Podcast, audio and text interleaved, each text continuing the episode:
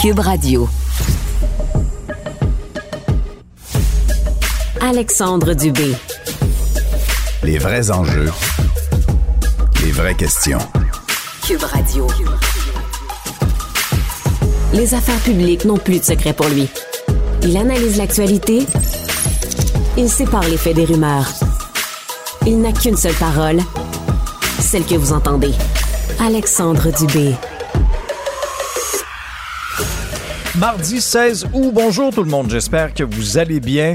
Je vais revenir d'entrée de jeu sur euh, la situation de la fonderie Horn à Rouen-Noranda, parce que hier, le ministre de l'Environnement, Benoît Charette, est allé sur place, a annoncé ses intentions euh, quant à l'objectif de réduction d'émissions d'arsenic de la fonderie, qui était depuis euh, plusieurs années là, on était là à 100 nanogrammes par mètre cube, alors que ben, la moyenne québécoise, la norme québécoise, on était à 3 nanogrammes. Donc pendant des années, des années, des années, on a toléré une situation complètement inacceptable à Rouen-Noranda, en Abitibi-Témiscamingue. Et là, faut, faut regarder pas juste la CAQ, il faut regarder tous les gouvernements qui ont précédé celui de François Legault. Qu'est-ce que le gouvernement, je sais pas moi, de Jean Charest a fait pour ça? Qu'est-ce que, qu'est-ce que le gouvernement de Philippe Couillard a fait? Qu'est-ce que le gouvernement de Mme Marois a fait? Au fil des ans, et on peut remonter, ça fait longtemps que la fonderie Horn est à Rouen-Noranda. Donc hier, le ministre de l'Environnement, Benoît Charette, s'est présenté devant la population de Rouen-Noranda pour annoncer en grande pompe que Québec donnait 5 ans à la fonderie pour réduire ses émissions d'arsenic à 15 nanogrammes par mètre cube. Ça va dans le même sens que la recommandation de la santé publique la semaine dernière alors que le docteur Luc Boileau s'est présenté devant les gens de Rouen-Noranda. 15 nanogrammes par mètre cube, ça demeure cinq fois supérieur à la normale provinciale. Alors je repose la question au ministre de l'Environnement parce qu'il n'est pas venu en entrevue aujourd'hui. Je lui demande pourquoi on tolère 15 à Rouen-Noranda en Abitibi-Témiscamingue et qu'ailleurs au Québec, c'est 3. On aura beau nous dire oui, mais on donne un échéancier de 5 ans, on veut des cibles intermédiaires. Pendant ce temps-là, il y a des enfants qui grandissent dans le quartier Notre-Dame, au pied de la fonderie Horn, qui, encore une fois, ben, vont devoir être exposés à ces matières polluantes-là. Je lisais notamment sur Twitter, il y a des journalistes qui rapportaient ça euh, des membres de différents groupes citoyens, des gens qui sont mobilisés à Rouen-Noranda pour faire changer les choses, qui seraient sortis de la rencontre euh, avec monsieur euh, le ministre de l'Environnement, très déçus. Certaines personnes étaient même émotives. Alors, c'est à se demander, est-ce que ça aura été un succès, cette visite-là? En tout cas, selon Québec solidaire, c'est loin d'être suffisant. Gabriel Nadeau-Dubois est sorti euh, hier en disant qu'un gouvernement de Québec solidaire exigerait que la fonderie Horn réduise ses émissions pour atteindre le 15 nanogrammes en un an. Pas en cinq ans, en un an. Et en passant, Glencore, qui euh, est propriété, donc, euh, la fonderie Horn est propriété de Glencore, vous irez voir les profits de cette compagnie-là. On parle de milliards. Alors, est-ce qu'ils ont les moyens d'atteindre cet objectif plus vite qu'en cinq ans? La question se pose. Mais pourquoi on tolère 15 nanogrammes à Rouen-Noranda alors qu'ailleurs au Québec, c'est 3? Est-ce qu'on accepterait ça ici à Montréal? Est-ce que les gens de Québec déchireraient leurs chemises? Les gens de la Gaspésie? Les gens de l'Outaouais? Puis je, je vous pose une question. Est-ce que vous est-ce que vous élèveriez votre famille dans le quartier Notre-Dame à Rouen-Noranda? Sachant ça, là? Sachant, là, les chiffres qu'on vous a présentés depuis le début de l'été, l'exposition à ces matières-là, est-ce que vous vous installeriez avec votre petite famille dans ce quartier-là? Ça, c'est la trame de fond de ce débat-là. Et on sera en campagne électorale cet automne. Et ce sera assurément dans les sujets qui seront abordés, bien sûr. Jeune-loup de l'information, impossible de le déstabiliser. Alexandre Dubé. Dans le journal ce matin, on apprend que les échecs sont en forte hausse chez nos élèves du secondaire, si bien qu'une bonne proportion des élèves ont même dû s'inscrire à des cours d'été, là. À des cours de rattrapage, à des examens de reprise, et ça dans plusieurs centres de services scolaires. Nos collègues ont compilé à peu près une quinzaine de centres de services. Et ce qui ressort de ça, c'est que dans une majorité de ces centres-là, les inscriptions aux cours d'été et aux examens de reprise, mais ça a augmenté. Euh, ce serait en lien avec le retour des épreuves ministérielles en juin, qui aurait donné du fil à retordre à plusieurs élèves du secondaire cette année. Euh, pensons entre autres à l'examen de français. Semble-t-il qu'il y aurait eu beaucoup d'examens de reprise cet été. Et Gilles Royer est, la référence, à mon avis, les psychologues spécialistes de la réussite scolaire. Bonjour, Monsieur Royer. Bonjour. Je suis content de vous avoir aujourd'hui parce mhm. qu'on va pouvoir prendre le temps de, jaser de tout ça en profondeur. D'abord, euh, j'ai brossé le portrait brièvement, mais euh, avec toute votre expérience, comment vous interprétez un peu ce qu'on voit cet été, notamment euh, une augmentation du nombre d'inscriptions au cours d'été et aux examens de reprise? Hmm. D'après ce que j'ai vu dans le journal ce matin, l'article qui était publié, euh, globalement, il semblerait que c'est à peu près similaire, mais c'est dans un certain nombre de centres de services scolaires où là, ils ont, ils ont observé, comme vous l'avez mentionné, une augmentation quand même importante du nombre de jeunes qui étaient avec, des cours de reprise, là, qui devaient reprendre cet examen-là. Il y a deux, j'ai fait deux observations.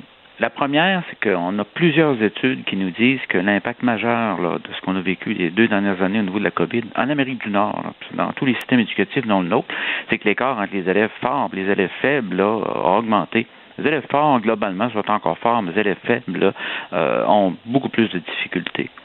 Ceci étant dit, on observe deux choses. C'est que c'est particulièrement vrai pour les jeunes de première, deuxième, troisième année là, élémentaire, primaire, là, où on voit que les corps n'ont pas récupéré. On regarde le résultat les évaluations, puis il y a plusieurs choses qui sont sorties, entre autres en lecture ils ils sont pas revenus à un niveau là, de, de, de, de, connaissance, d'habileté qu'on avait là, avant la COVID.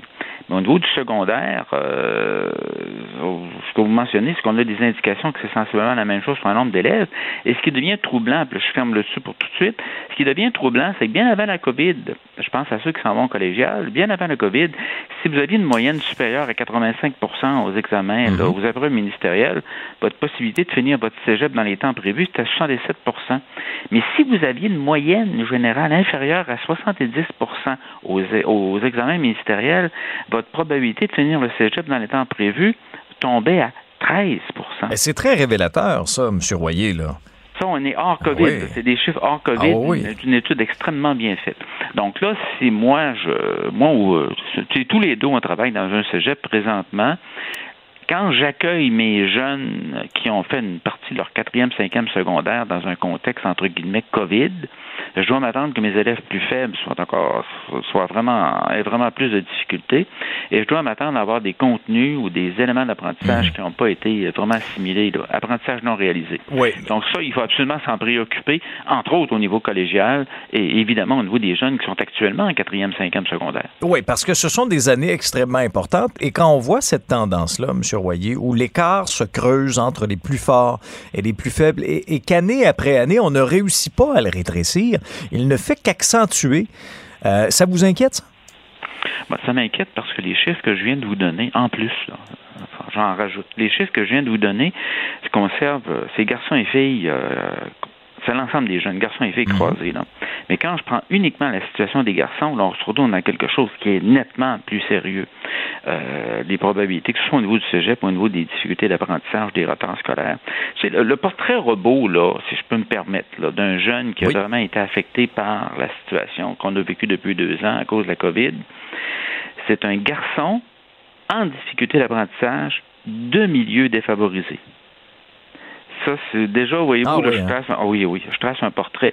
On a déjà une sous-scolarisation des garçons et des hommes au Québec, et compte tenu que la majorité des jeunes en difficulté au cégep et euh, au primaire et au secondaire sont des garçons, écoute, c'est un rapport de deux garçons pour une fille, là, au niveau des élèves en difficulté. C'est évident que, entre l'air, J'enseigne, on enseigne tous les deux en première, deuxième année. Mhm. J'ai des jeunes qui ont des difficultés en lecture. Je vais avoir plus fréquemment de garçons et je vais avoir une attention particulière à donner à tous mes jeunes qui sont en difficulté. Mais je ne suis pas surpris, on n'est pas surpris tous les deux d'avoir aidé davantage, que ce soit par du tutorat, de l'orthopédagogie ou des mesures de cette nature-là, des garçons et des filles.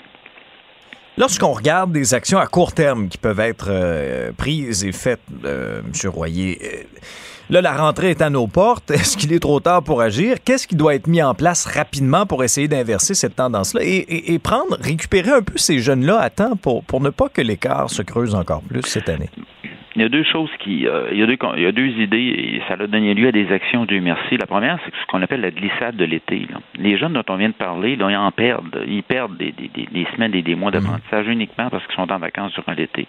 Dieu merci, on a eu quand même, euh, le dernier chiffre que j'ai vu passer, 200 projets dans des, c'était au niveau des centres de services, euh, centres de services estivales, centre, les terrains de jeu des municipalités, les camps d'été, des choses comme ça. On a tenté de maintenir des activités en lecture. Donc ça, ça, a pu jouer. Euh, ce genre d'intervention durant l'été pour être en mesure, en tout cas, d'éviter qu'on prenne du retard. La deuxième des choses, c'est d'intervenir. Euh, je pense, entre autres, je peux vous apporter une petite brouette de recherche là qui dit que mm-hmm. de manière convaincante, l'utilisation, en plus des services usuels d'école, l'utilisation du tutorat fait une différence au niveau des jeunes qui ont des difficultés en lecture, écriture, mathématiques, que ce soit au primaire ou au secondaire. Donc là, il y a encore des sommes importantes, si mes informations sont bonnes, sur lesquels on peut compter par rapport au tutorat. En clair, on peut payer des tuteurs, ce que d'autres provinces ne font pas nécessairement. Et indépendamment des revenus de la famille, on peut avoir ce type de support-là. Donc, moi, étudiant de collégial, je pense entre autres à plusieurs étudiants du, collégial, du Collège de Valleyfield le font présentement. Moi, étudiant de, du collégial, j'ai pris sous mon aile, je suis tuteur de Steve et de Jean-Pierre qui sont en quatrième secondaire qui ont plus de taux en mathématiques. Mm-hmm. Et ça, on sait que quand c'est bien fait, ça fait une différence. Et l'autre élément, c'est de reconnaître le plus rapidement possible en septembre ceux qui ont, qui ont pris du retard, qui véritablement ont des difficultés associées soit à la glissade de l'été ou au retard scolaire accumulé au niveau de la COVID, et de ne pas attendre évidemment les prochaines épreuves ministérielles pour intervenir. Ça va de soi que on va devoir repérer assez rapidement les, jeunes qui ont des retards scolaires et ça implique d'intervenir directement sur les, apprentissages non réalisés ou les retards qu'ils ont pu avoir par rapport à certaines disciplines. Ne pas attendre. Le fameux bulletin. Hmm. Il y, a, plusieurs directions d'école qui veulent une réflexion en profondeur sur notre façon d'évaluer les élèves pour arriver à un nouveau bulletin qui serait revu et corrigé. Euh, quel est votre point de vue là-dessus, M. Way? Ah, quelquefois, moi, après plus de 40 ans que je suis dans ce métier-là, j'ai perds mon latin. Imaginez-nous. regardez, regardez, je vais vous donner quelque chose de très clair. Vous êtes le père d'un fils de, votre fils est en troisième année. Vous recevez un bulletin. Mm-hmm.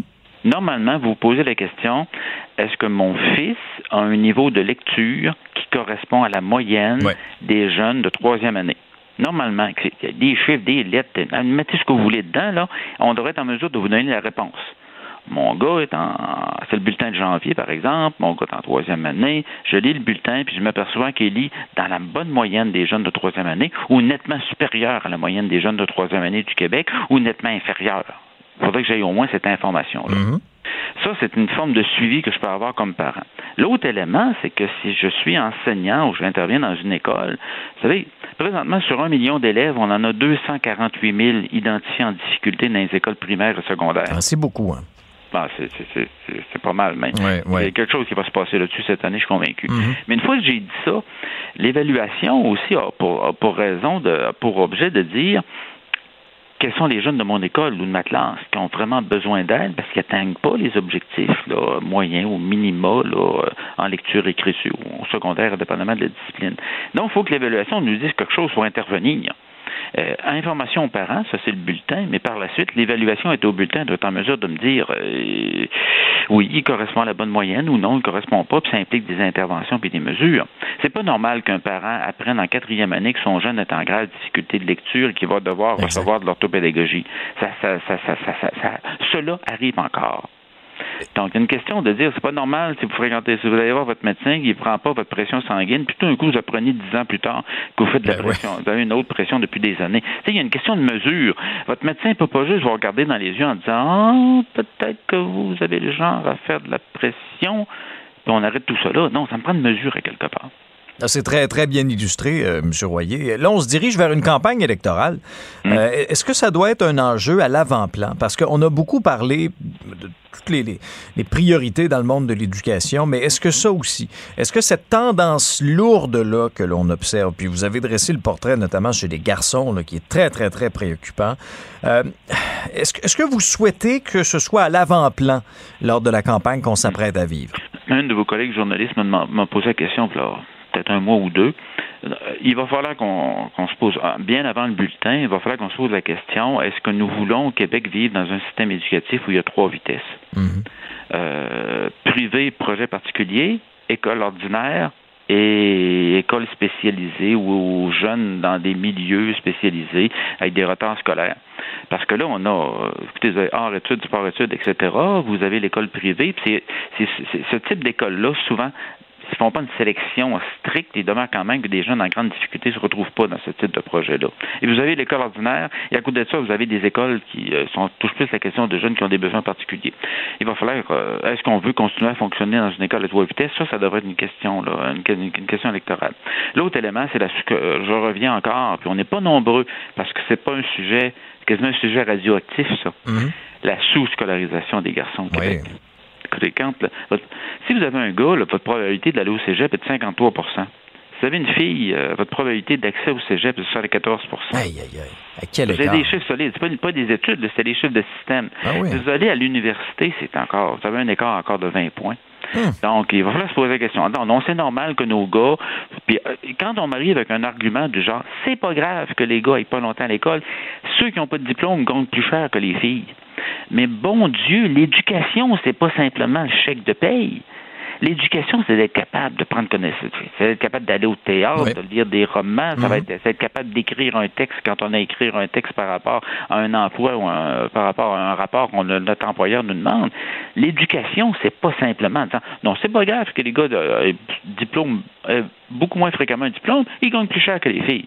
Ça, cet argument-là, là, écoutez, là, il m'horripile dans, les temps qui Ah, je courent. comprends.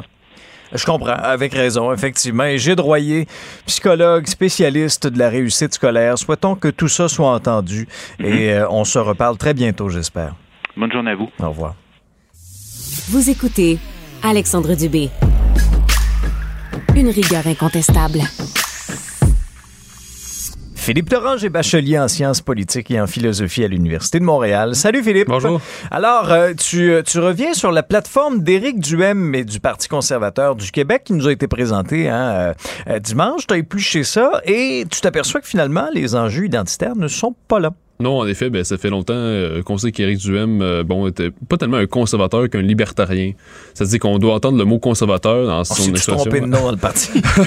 ben, quasiment, mais parce que c'est dans le, dans le Parti conservateur du Québec, ils entendent le mot conservateur au sens américain du terme, donc au sens que c'est on veut moins d'État, on veut euh, plus de politique, justement, de, de liberté morale, si on veut. Donc c'est un plus un parti libertarien qui va axer beaucoup sur les enjeux économiques, euh, sur la privatisation euh, du système de santé, des enjeux comme ça. Mais sur tout ce qui a rapport à la laïcité, l'immigration, le français, on, euh, c'est absent de la plateforme carrément.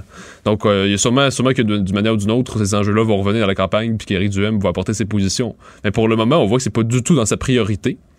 Et je vois, j'y vois le symptôme d'une sorte de dénationalisation tranquille, si on veut, d'une déperdition dans la conscience nationale.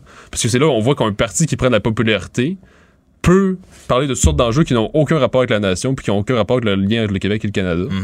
Cela dit, je crois que c'est un mauvais calcul politique parce que ça c'est le genre d'enjeux qu'ils peuvent prendre dans la, la région de la capitale nationale. Mais en dehors, les Québécois de, de cette région-là, les Québécois s'intéressent quand même à la question euh, de la laïcité du français. Surtout dans le 4-5-0, les gens, les gens s'inquiètent beaucoup en regardant Montréal, à quel point ça s'anglicise. Donc là, je pense que souvent, les, les gens de Québec, euh, ben, je ne veux pas les, euh, les attaquer, là, mais ils ont un peu l'esprit un peu de, du château fort. Ils s'imaginent que ça, ça- les autres, ça se passe en français, puis ça va rester comme ça pour toujours. Mais ils se rendent pas compte qu'il y a comme il y a un Québec autour. là. Puis ailleurs, ça va pas forcément très bien le français, ça peut, ça peut reculer pas mal. Je, je me suis questionné en, en regardant un petit peu euh, justement ce qui a été présenté dimanche aussi. Dans ses priorités, il y avait cinq chantiers prioritaires, quoi que ce soit. On me parlait du troisième lien, on me parlait du tramway. J'avais envie de dire, euh, OK, parce qu'on il y a aussi d'autres régions.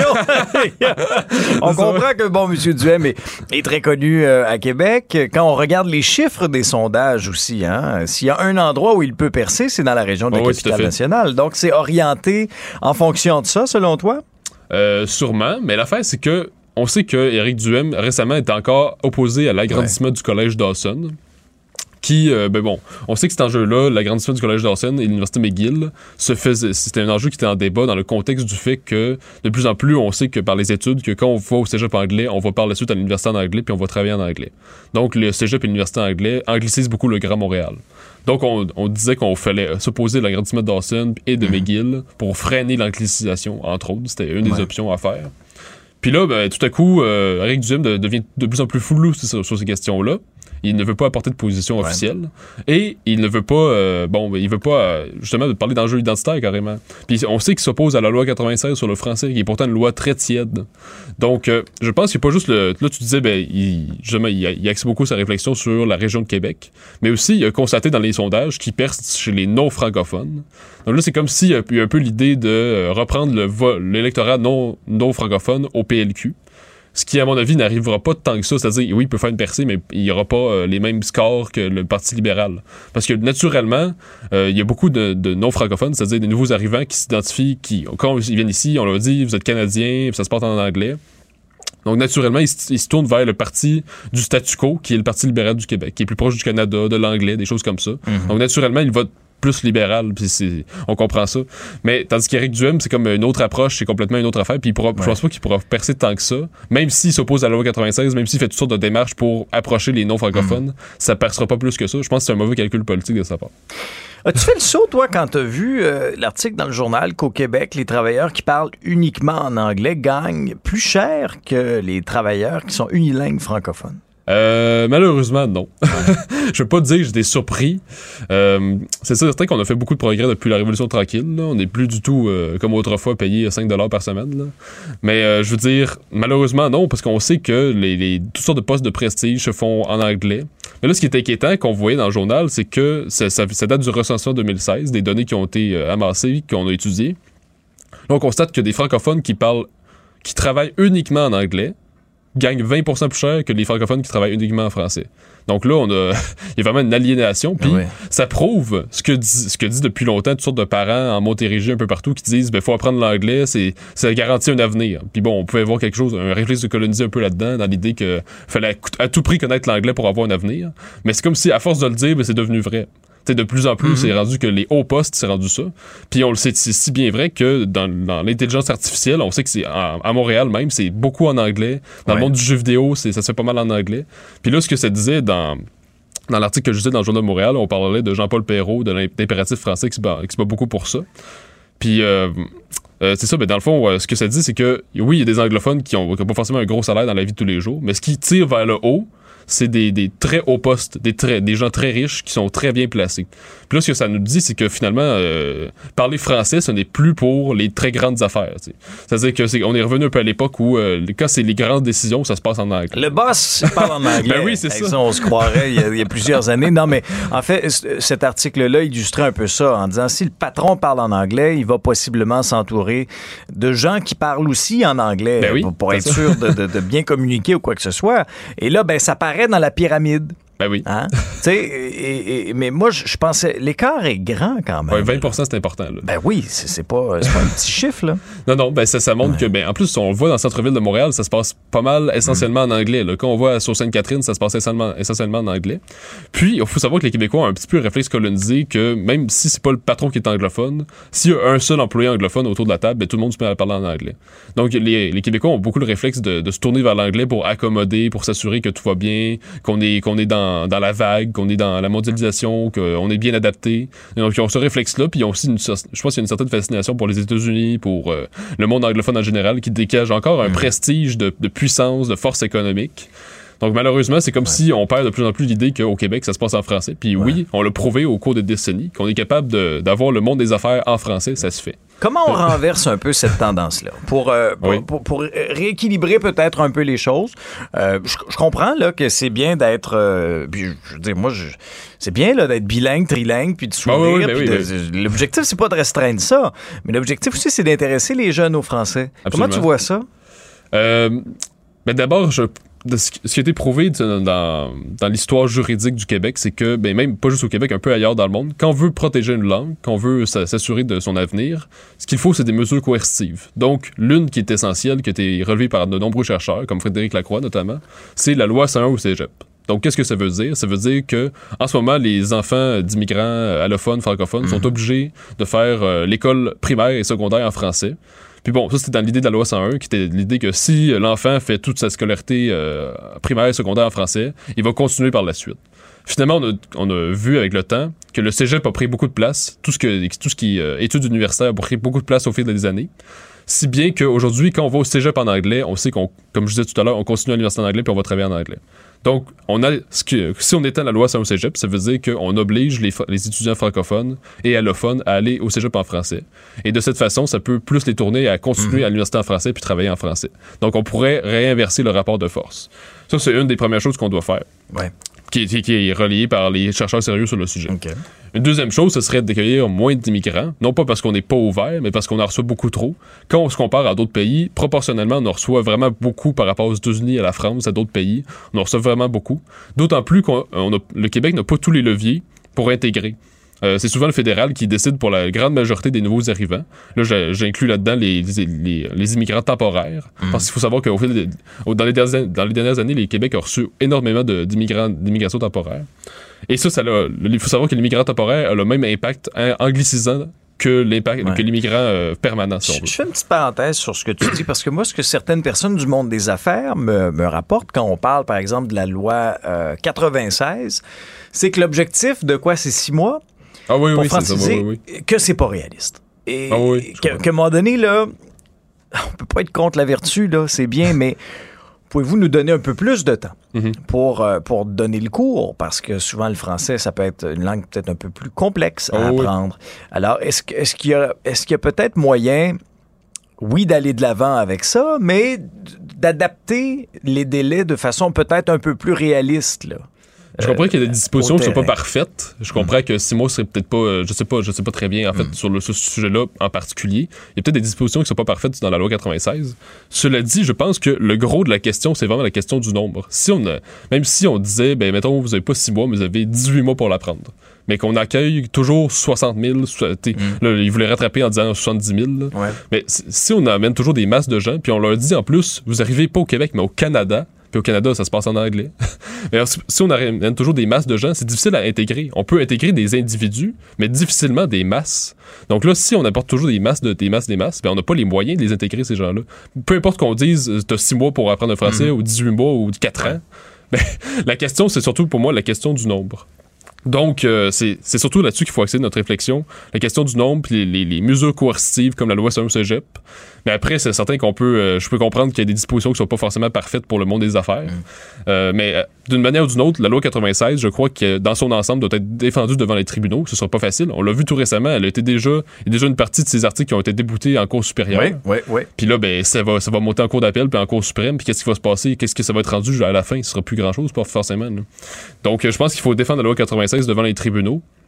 Après, je peux comprendre qu'il y a des, certaines dispositions qui peuvent être euh, plus, euh, qui pourraient être plus, euh, ben, qui pourraient complètement, qui pourraient être un peu plus relax si on veut.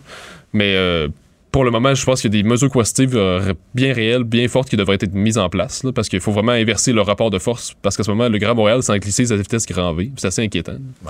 Très bien. Merci beaucoup, Philippe. On se Ben, reparle demain. Bonne journée, Au bye revoir. bye. J'accepte avec, euh, avec fierté la direction, les commandes. Non, non, pas les commandes. Votre maison, c'est un espace où vous pouvez être vous-même. J'accepte d'être l'entraîneur-chef des Orignaux Atomes 2B de l'école. Mon amour, moins fort, la petite dame. Ah, excuse, excuse. Tu parles à qui? Elle mérite d'être bien protégée. Et vous méritez d'être bien accompagné. Trouvez la protection la mieux adaptée à votre maison avec Desjardins Assurance et obtenez une soumission en quelques clics sur desjardins.com. Protégez vos dépôts, c'est notre but. La SADC protège vos dépôts dans les institutions fédérales, comme les banques. L'AMF les protège dans les institutions provinciales, comme les caisses. Oh, quel arrêt! Découvrez ce qui est protégé à vos dépôts sont protégés.ca. Pour parler à Alexandre Dubé, studio à commercial cube.radio ou 1-877-827-2346. 187 Cube Radio. Culture et société. Il a neigé à Port-au-Prince. Il pleut encore à Chamonix. On traverse à gué la Garonne. Le ciel est plein bleu à Paris. Salut Anaïs. Bonjour Alexandre. Alors, on apprend en dernière heure que Jean-Pierre Ferland est hospitalisé. Absolument, Jean-Pierre Ferland, Alexandre, 88 ans. Et là, évidemment, euh, les informations arrivent au compte-gouttes. Donc, ce que l'on sait, en fait, c'est qu'il a été hospitalisé à la suite d'une chute survenue il y a quelques jours. Et là, il y aurait eu euh, du liquide dans ses poumons. Est-ce que c'est de l'eau? On espère que ce ne soit pas du sang. Comme je te mentionne, tout ça, c'est très... Euh, on n'a pas beaucoup d'informations. Tout ce qu'on sait, c'est qu'il devrait évidemment avoir un rendez-vous médical sous peu. On devrait connaître plus de détails d'ici les prochaines minutes, voire même les prochaines heures. Mais toutefois, notre cœur, évidemment, est avec Jean-Pierre Ferland, ben qui présentement est hospitalisé en raison de cette chute-là. Bon, alors on gardera bien sûr un œil là-dessus. Ben oui. Euh, il y a seulement un ado sur trois, Naïs, qui utilise encore Facebook aux États-Unis. Exactement. Puis euh, je t'en parle, je, je confirme que c'est aux États-Unis, ce n'est pas au Canada, mais en même temps, souvent, ce qui se passe là-bas s'en vient ici. Hein? Puis je trouvais ça intéressant parce que toi et moi avons parlé hier euh, de l'utilisation euh, des médias sociaux et ça parle beaucoup, je trouve, euh, de cette génération, justement. Je te dis cette génération comme si je me sentais vieille, mais regarde, on parle de 13 à 17 ans. Et c'est ça, c'est que Facebook, déjà en 2015, a connu une chute de 71 en termes d'utilisation chez ces jeunes-là, une autre chute de 32 en 2022. Donc là, c'est vraiment dans les dernières, euh, je te dirais, les, médias sociaux qui sont les, moins utilisés. Donc, c'est vraiment YouTube qui est mis de l'avant et TikTok. S'en est suivi des Instagram et des Snapchat de ce monde. Et ce que, quand on regarde, Facebook à la base, c'était euh, un réseau social qui mettait de l'avant quand même l'humain. On fait des statuts, on met des photos de notre famille. Il n'y a pas tant de vidéos, Alexandre, sur Facebook. Mm-hmm. Ce qui marche maintenant chez les plus jeunes, justement, sur YouTube, c'est de pouvoir faire des vidéos. Quand on regarde sur TikTok, ce qui marche, c'est il y a une danse, Ouais. je refais la danse, je me filme, je veux avoir le plus de, de visionnement, euh, je veux que les gens écoutent ma, ma vidéo au maximum, avoir le plus de j'aime possible. Donc, c'est vraiment particulier de voir que là, tout le côté un peu humain des, des médias sociaux qu'on avait, même s'il n'y en a pas tant que ça, c'est ce qui attire le moins. Et là, ce que les jeunes veulent le plus, c'est des vidéos, être viral, je veux danser, je veux me maquiller, je veux, oui, parler, mais faut que ce soit des vidéos et non juste une photo ou un statut. C'est très profond, C'est comme hein? si les mots comptent. L'objectif, je veux être viral. je veux, je veux non, mais danser, je veux être viral. Bon, OK. Non, mais mais écoute, puis je, je dis pas ça négativement, mais ça reste que sur Facebook, c'est des mots que l'on écrit. Si on regarde ce qui se passe, Oui. tu me diras pas que qu'on voit beaucoup de mots sur euh, Non. TikTok. Ça là, demande peut-être. oui, c'est ça. Mais ça nous demande moins, euh, par exemple, de regarder ça. là. C'est plus pour se divertir. Hein? Euh, Ceux qui sont beaucoup sur TikTok, là, bon, c'est de voir un petit peu c'est quoi les, euh, les vidéos qui sont très populaires. Euh, c'est- c'est c'est des- certaines chorégraphies ou d'autres petites vidéos humoristiques très, très courtes. Mais c'est c'est l'instantanéité. Ça, ça prend pas. C'est pas, un documentaire d'une heure. Non. Quoi qu'il y a quand même, puis tu vois, c'est le bonjour, j'avais fait une, une chronique sur le beau quand même des médias sociaux, tu sais, sur TikTok. Il y en a, là, écoute, on peut pas généraliser au nombre d'utilisateurs. Donc, Mhm. il y en a des jeunes notamment qui vont prendre la parole, parler de troubles alimentaires, parler d'intimidation. Là, je veux pas mettre tout le monde dans le même panier, mais à la base, euh, l'aspect justement qu'on voulait garder un peu humain avec Facebook a été complètement, je trouve, Mm. bousillé avec les TikTok ou les Snapchat de ce monde. Mais c'est ce qui marche, que si tu veux, c'est ce qui fonctionne le plus chez les ados de 13 à 17 ans. Donc, Facebook, on est out, Alex, on est vieux, c'est du passé. Ben, c'est ben- ça, c'est ça que je veux te dire aujourd'hui. Moi, je, je vais être franc avec toi. Je suis plus Instagram que Facebook. Je suis beaucoup moins. Facebook, honnêtement, je m'en sers pratiquement juste pour souhaiter bonne fête aux gens.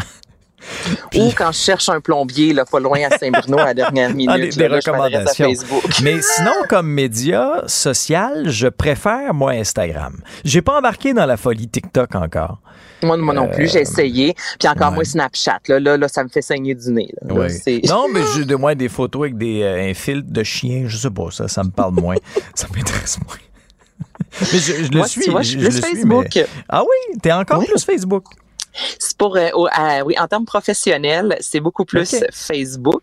Euh, pour mon plaisir personnel, je vais être plus sur Instagram à faire ce qu'on appelle les fameuses stories, donc ces histoires éphémères. Oui, oui, oui. Mais j'ai beaucoup plus de publications sur Facebook Ah oui, hein? et j'échange beaucoup plus avec.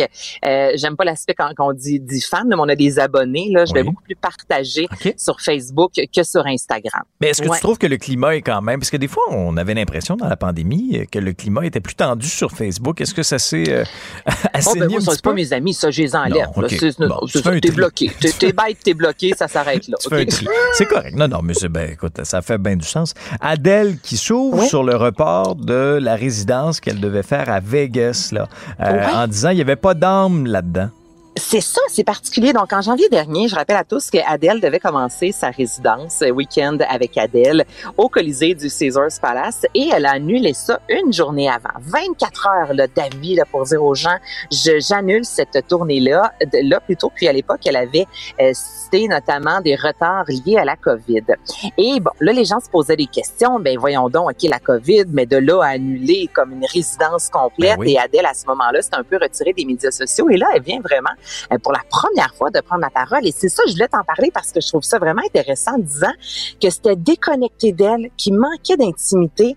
Elle dit, écoutez, là, elle dit, moi, quand je suis montée sur la scène avec plus de 4300 places, il y a, euh, c'est, dix- plus de, près de 16 000 pieds carrés, là, en termes de grandeur. La scène, elle dit, là, quand je suis montée là-dessus, j'ai comme pogné à chienne, puis elle dit, c'est pas ça que je veux. Moi, je veux un spectacle mettant de l'avant, oui, ma carrière, ma vie, je veux quelque chose d'intime avec les gens que j'aime, avec mes fans. J'ai pas envie de me sentir dans un aréna et c'est la raison pour laquelle elle a vraiment tiré la plug. Donc là, ce sera encore sa prochaine tournée qui va commencer en 2023, Alexandre au Colisée du Caesars Palace, mais ils ont refait tout de A à Z, donc le, restructurer la salle, la scène, les sièges pour sentir vraiment cette intimité-là. Puis Adèle disait, je pouvais pas me monter sur scène et offrir une résidence, c'est soir après soir, offrir quelque chose qui ne me ressemblait pas, quelque chose que j'aimais pas. Elle dit, je suis désolée d'avoir fait ça à la dernière minute, mais jusqu'à la dernière minute, j'espérais qu'on puisse tr- mettre le doigt sur Ouais. le petit je ne sais quoi, tu sais, Mhm. qui allait faire en sorte que la magie allait opérer.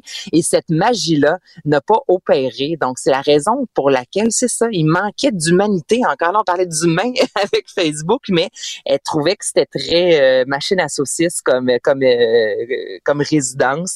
Et c'est pas ce qu'elle voulait offrir à ses fans. Donc, c'est la raison pour laquelle elle a annulé cette fameuse tournée-là. Ben écoute, assez respecté, restée fidèle à elle-même. Ben oui. Puis, euh, Je trouve ça intéressant. Il y a Ah des ouais. artistes qui auraient fait, écoute, on a vendu plein de billets, on s'en fout, je vais, je vais cacher, je monte sur scène. De ces artistes-là, souvent, qui ont même pas, la- on, on sait même pas sont dans quelle ville, euh, on salue pas la foule.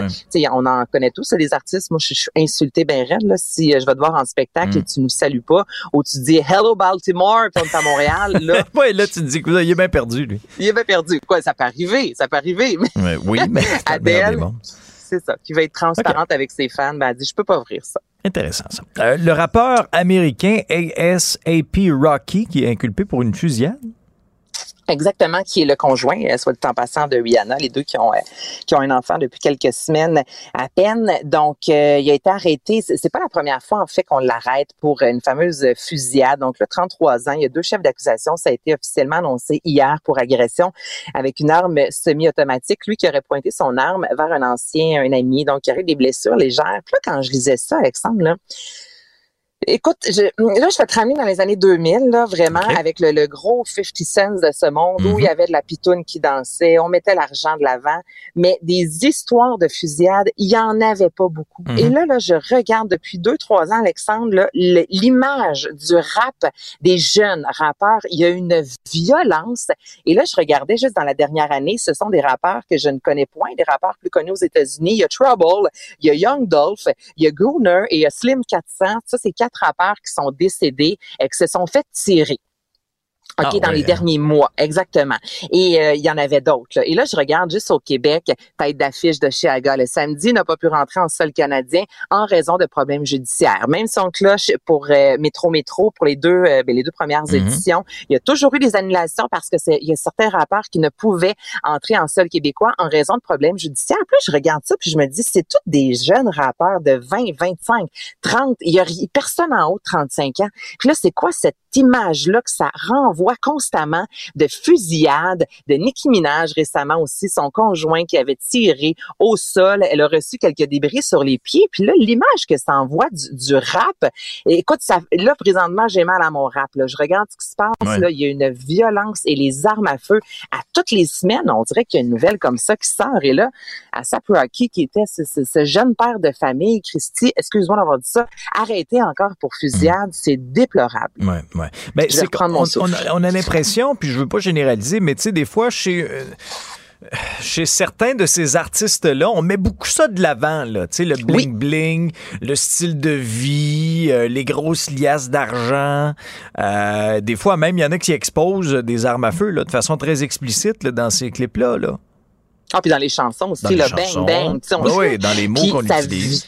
Ouais. Pouvez-vous, s'il vous plaît, cher rappeur connu à l'international, prendre, euh, euh, prendre comme image, euh, vous inspirer de notre fameux rap keb, je suis, Hmm. Oui. je regarde ça pour vrai, Alexandre, des louds de ce monde, on est des à- on est ailleurs complètement, là. On est complètement ailleurs et il y a mieux. du beat, il y a du rap, il y a des paroles, Ah, il y a excellent. des femmes qui achètent les billets, tout y est et pourtant, il n'y a pas de, de, de 10 millions de fusillades. Mm. Ça parle pas juste de cul, ça parle pas juste d'argent, ça parle pas juste de bling-bling et ça reste un style musical très similaire. Donc, pouvez-vous, s'il vous plaît, vous inspirer? Moi, je trouve, j'aime tellement notre rap québécois pour ça. Il y a vraiment un respect aussi à l'égard de la femme et tout ça dans ces fameux ASAP Rocky de ce monde, Travis Scott et compagnie, que tu dis, ben voyons donc encore à ce jour que vous dénigrez la femme, que l'argent, c'est la chose qui compte le plus. Si t'as pas de Lamborghini, t'es une grosse merde et il faut avoir un fusil et il y a une chance sur deux que tu dois t'en occuper, t'en, t'en- l'utiliser avant tes 30 ans. Ça me, ça, ça vient vraiment, mais vraiment me chercher. Donc, je Ouais. déplore vraiment ce qui se passe présentement. Avec raison. Merci, Anaïs. À demain. Hey, salut, à demain. Vous venez de vous connecter en direct sur Cube Radio? Pas de stress. Tout ce que vous venez d'entendre est disponible sur l'application Cube ou le site cube.ca. Louis Bertrand est expert en cyclisme. On le retrouve comme à chaque mardi. Bonjour, Louis. Bonjour Alexandre. Alors, Hugo Hull, vraiment, là, il vit la meilleure saison de sa carrière professionnelle cette année. Écoute, physiquement, il n'a jamais été aussi fort à bientôt 32 ans. À la fin du mois de septembre, à 32 ans. Euh, Hugo, le coureur discipliné qu'il est, et, et aussi, euh, il faut dire, épargné de blessures graves et autres ennuis de santé globalement dans sa carrière. Euh, il a atteint sa maturité athlétique maintenant. Pour le reste, euh, réussite engendre succès, succès engendre suite. Sur le Tour de France, il termine troisième à Saint-Étienne quatre jours avant sa victoire d'étape historique à Foix le 19 juillet. Et voilà que dimanche, il y a deux jours, il termine deuxième de la course arctique de Norvège, une course en quatre étapes. Euh, Hugo est passé à l'offensive sur les deux étapes décisives du week-end. Il a des jambes du tonnerre présentement. Et donc, euh, deuxième au classement final à huit petites secondes du grimpeur norvégien Andreas Leknesund. La course arctique de Norvège, c'est une course qui plaît à Hugo Hull. Il avait fait cinquième en 2019 dans un rôle de soutien à son leader Alexei Lutsenko, alors que Hugo courait chez Astana, l'équipe kazakh, et Lutsenko avait gagné la course arctique de Norvège en 2019. Il me semble, quand tu nommes ça, là, la course arctique de Norvège, euh, il me semble que j'ai froid. Est-ce que c'est dans des conditions particulières ou? Euh, écoute, les deux étapes du week-end ont été disputées sous le soleil. C'était pas particulièrement chaud. On était autour des 20-22 degrés. Ah, ben La là, première étape, il pleuvait Ah, et il faisait froid. Oui, oui, Alexandre. Oui, c'est un bon point. Euh, Norvège, euh, au mois de, au mois d'août, c'est pas, c'est pas nécessairement euh, les conditions estivales que l'on connaît chez nous, là, effectivement. ouais. Ouais. On, on garde un œil aussi sur la Vuelta d'Espagne. Ça commence vendredi? Exact. Le 77e Tour d'Espagne, 3280 km en 21 étapes, départ des Pays-Bas ce vendredi. Arrivé à Madrid le dimanche 11 septembre, le jour du Grand Prix cycliste de Montréal. Alors, euh, le Slovène Primoz Roglic visera une quatrième victoire de suite sur la Vuelta. Les autres têtes d'affiche Ça veut dire des hommes qu'on ne verra pas au Canada. Y a l'Ontarien Mike Woods et euh, le Kenyan, le Britannique Chris Froome chez Israël Premier Tech. Le champion du monde Julien Alaphilippe et son coéquipier Remco Evenepoel, chez Ineos Grenadier, Carapace, Sivakov, Hater, ce sont toutes des grandes vedettes du cyclisme international là, que je nomme là. Alejandro Valverde, le leader de la Movistar pour une dernière fois à 42 ans. Thibaut Pinot, le copain d'Antoine Duchesne, sera sur le Tour d'Espagne. Euh, ben O'Connor, Simon Yates et enfin chez UAE, les Émirats Arabes Unis, c'est le commanditaire, le Portugais Almeida, mais pas le Slovène Tadej Pogacar, à l'heure actuelle toujours le numéro un mondial, toujours annoncé au Canada, de même que son coéquipier Rui Costa, un ancien champion du monde et lauréat du Grand Prix de Montréal 2011. Rui Alberto Faria da Costa devrait être chez nous cette année. Euh, Alexandre, une petite parenthèse. Oui, le. Colombien Egan Bernal, 25 ans, ancien vainqueur du Tour de France et du Tour d'Italie, reprend la compétition aujourd'hui autour du Danemark, sept mois après avoir percuté un autobus stationné alors qu'il s'entraînait en Colombie. Il l'a percuté à haute vitesse, il a frôlé la paralysie. C'est une sale histoire qui est en passe de connaître un dénouement heureux. Attendons voir à quel niveau Bernal va revenir, mais disons que juste de le revoir en course ce matin au Danemark, c'est c'est presque un miracle. Ah, tout à fait, entièrement raison. Euh, ce qui nous amène à parler des Grands Prix cyclistes de Québec et de Montréal, parce que les coureurs vont arriver chez nous dans trois semaines. Ce sont des épreuves qui sont convoitées pour plusieurs raisons, d'ailleurs. Absolument. Euh, les alignements préliminaires des 21 équipes de 7 coureurs seront dévoilés la semaine prochaine. On va avoir la chance d'en parler, toi et moi, euh, mardi prochain. Euh, mais dans une courte recherche sur Internet, les passionnés de vélo voient déjà beaucoup d'informations en ce qui a trait à la participation à nos Grands Prix Québec et Montréal. Maintenant, comme on l'a dit à répétition au cours de nos discussions des dernières semaines, seulement le mardi 6 septembre saura-t-on avec certitude quelles seront les vedettes de nos Grands Prix cyclistes au moment où l'avion les transportant se posera à Québec. Chacun de nos Grands Prix rapporte 500 points de l'Union cycliste internationale au vainqueur, 400 au second, 325 points au troisième, jusqu'à 30 points au 16e coureur à l'arrivée. La formation Kazakhstana, l'américaine EF Education Easy Post et l'australienne Bike Exchange JCO se trouvent sur la corde raide au classement des équipes World Tour, les World Teams, on dit. Il leur faut à tout prix glaner des points et vite afin d'éviter une relégation au niveau Pro Team, la deuxième ligue, celle qui doit s'en remettre aux invitations des organisateurs à prendre part aux épreuves World Tour. Alors, les épreuves World Tour comme les nôtres ici, comme les, les deux seules courses World Tour hors euh, Europe. Euh, tu vois, on a deux invitations. On a lancé deux invitations à Total Energy, l'équipe de Sagan, et Arkea Samsic. Ce sont deux équipes françaises qui seront chez nous, plus euh, plus l'équipe canadienne qui reçoit une invitation à chaque année de l'organisateur des Grands Prix cyclistes Québec et euh, de Montréal. OK, intéressant. Et, et quand on regarde le parcours aussi de, de plusieurs coureurs canadiens, de coureurs québécois, ben on s'aperçoit que tout commence chez nous au Grand Prix cycliste. C'est une étape importante et, et c'est un point qu'on avait déjà abordé ensemble, Alexandre. Euh, L'équipe canadienne revient cette année, mais tu je, je, je rappelais que Hugo et, et Antoine et Guillaume Boivin, euh, les premières, leur première participation à Québec et Montréal, maintenant, ces gars-là qui, qui évoluent au niveau euh, World Tour, ben, leur première participation, elles se sont faites sous le maillot de l'équipe nationale. Alors, l'équipe nationale revient cette année. Euh, il y a cinq membres de l'équipe nationale dont j'aimerais parler qui seront euh, chez nous. Il y a le champion canadien sur route, Pierre-André Côté, de Saint-Henri-de-Lévis. Il est aujourd'hui âgé de, de 25 ans, mais à 21 ans seulement, il avait été l'un des animateurs du Grand Prix de Québec 2018. Charles-Étienne Chrétien, 23 ans, qui a complété le tour du Portugal hier, vu en échapper au Grand Prix cycliste de Montréal 2018 et 2019. L'ancien champion canadien junior, Raphaël Parisella, 19 ans seulement. Désormais professionnel chez B&B Hôtel KTM. C'est une formation Pro Team française. Nous aurons le champion canadien espoir des moins de 23 ans, Carson Miles, et le vétéran Matteo Dalcin, 31 ans, vice-champion canadien contre la montre, qui en sera à sa cinquième participation. Mais quand tu vois des gars comme Côté, Chrétien, Parizella et euh, Carson Miles, bien, regarde, euh, ce sont des gars qui voient l'opportunité chez nous de, de montrer leur talent, leur potentiel aux équipes World Tour. Alors, ça peut être un tremplin. Passer par chez nous et éventuellement aboutir au niveau World Tour.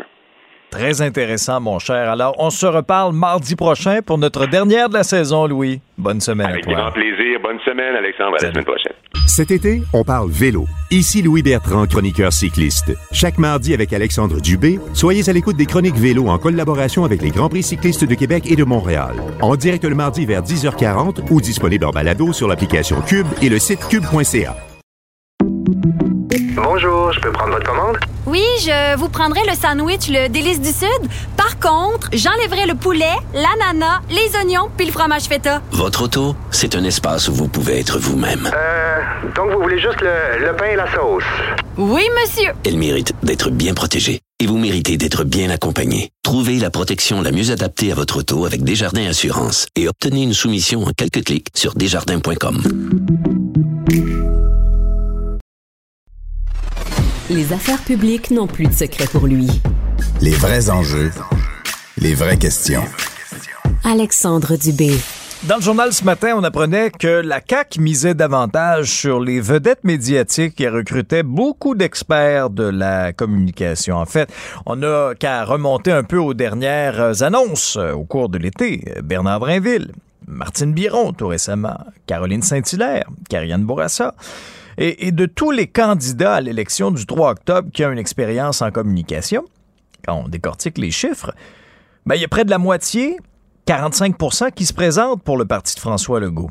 Et nos collègues du journal ont démontré que sur ces 122 candidats annoncés, 21 proviennent du milieu médiatique, soit plus de 17% de ces candidats-là. C'est le Parti libéral qui arrive deuxième avec 10% le PQ est troisième avec 8,5% QS 6,5% et le Parti conservateur n'a que deux candidats sur 117 qui ont une expérience en communication.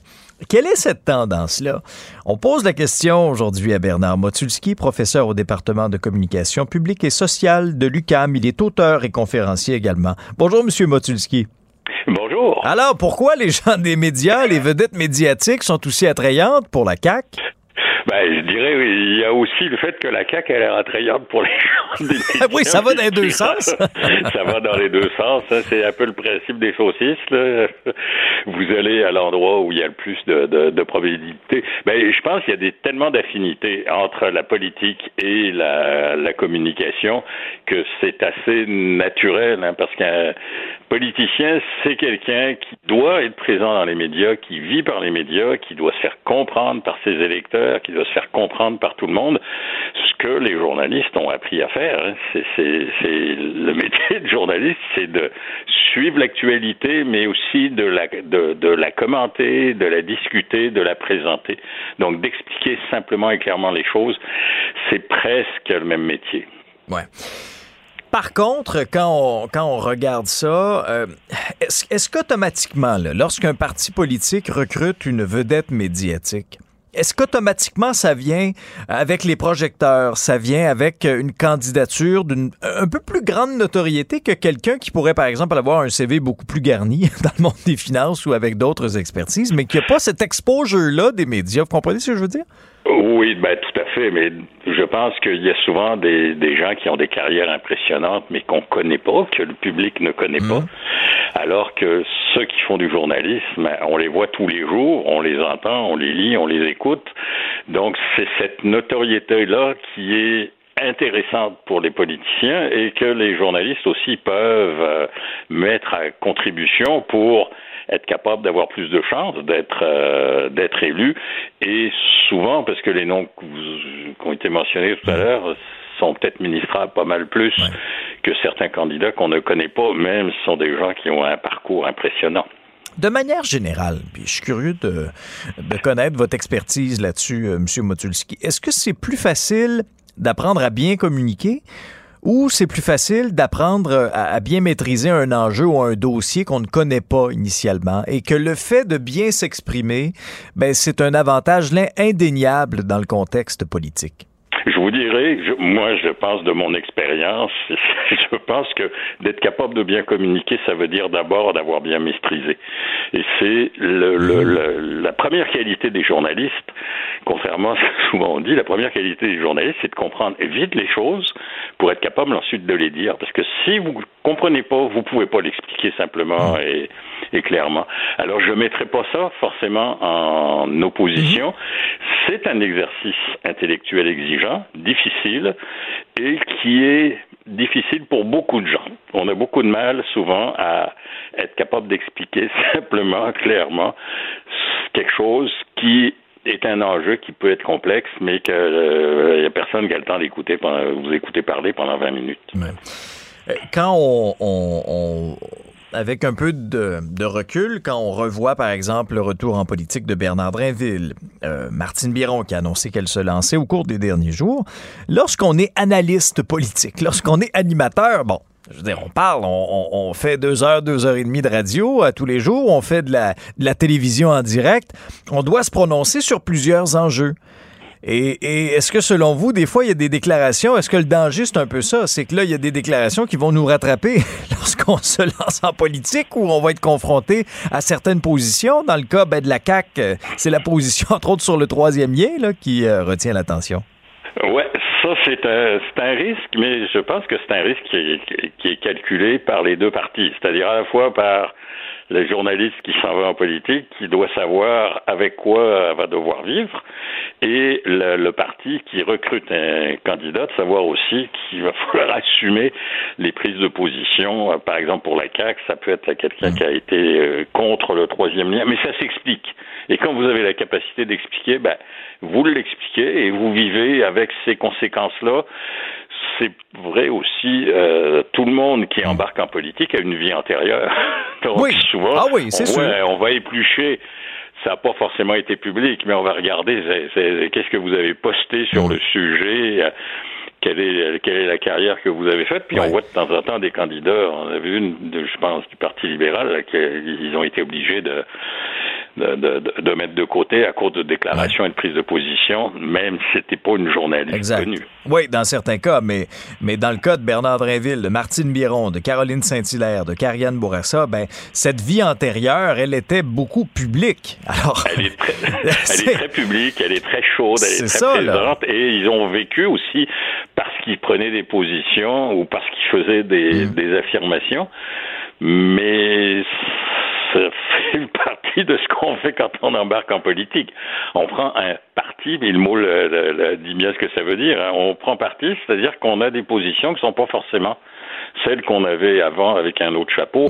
Et ça, on l'apprend, puis on l'apprend en communication. Et vous pouvez avoir des idées sur des choses, mais souvent, quand vous avez à les expliquer ou à les comprendre, euh, ben, vous avez peut-être des opinions un petit peu plus nuancées ou un peu moins arrêtées. C'est ce à quoi on assiste quand on voit ce passage-là entre des gens qui doivent faire de la nouvelle et de donner leur opinion ouais. ou des gens qui doivent tenir une ligne de parti. Dans euh, ça, ça avait été soulevé aussi. Euh, Lorsqu'un journaliste ou un analyste euh, politique, quelqu'un qui travaille dans les médias, se lance, euh, fait le show de l'autre côté de la clôture, est-ce qu'il devrait y avoir une, une période tampon peut-être un peu plus grande? Là? Parce que ça avait été décrié notamment dans le cas de Martine Biron. Euh, certains de d'autres formations politiques disaient, ben là, je discutais avec elle euh, de stratégie ou quoi que ce soit, des choses que nous, on allait faire éventuellement. Et là, on apprend qu'elle se lance en politique. Est-ce qu'on aurait peut-être intérêt à faire une, une période tampon? Un purgatoire.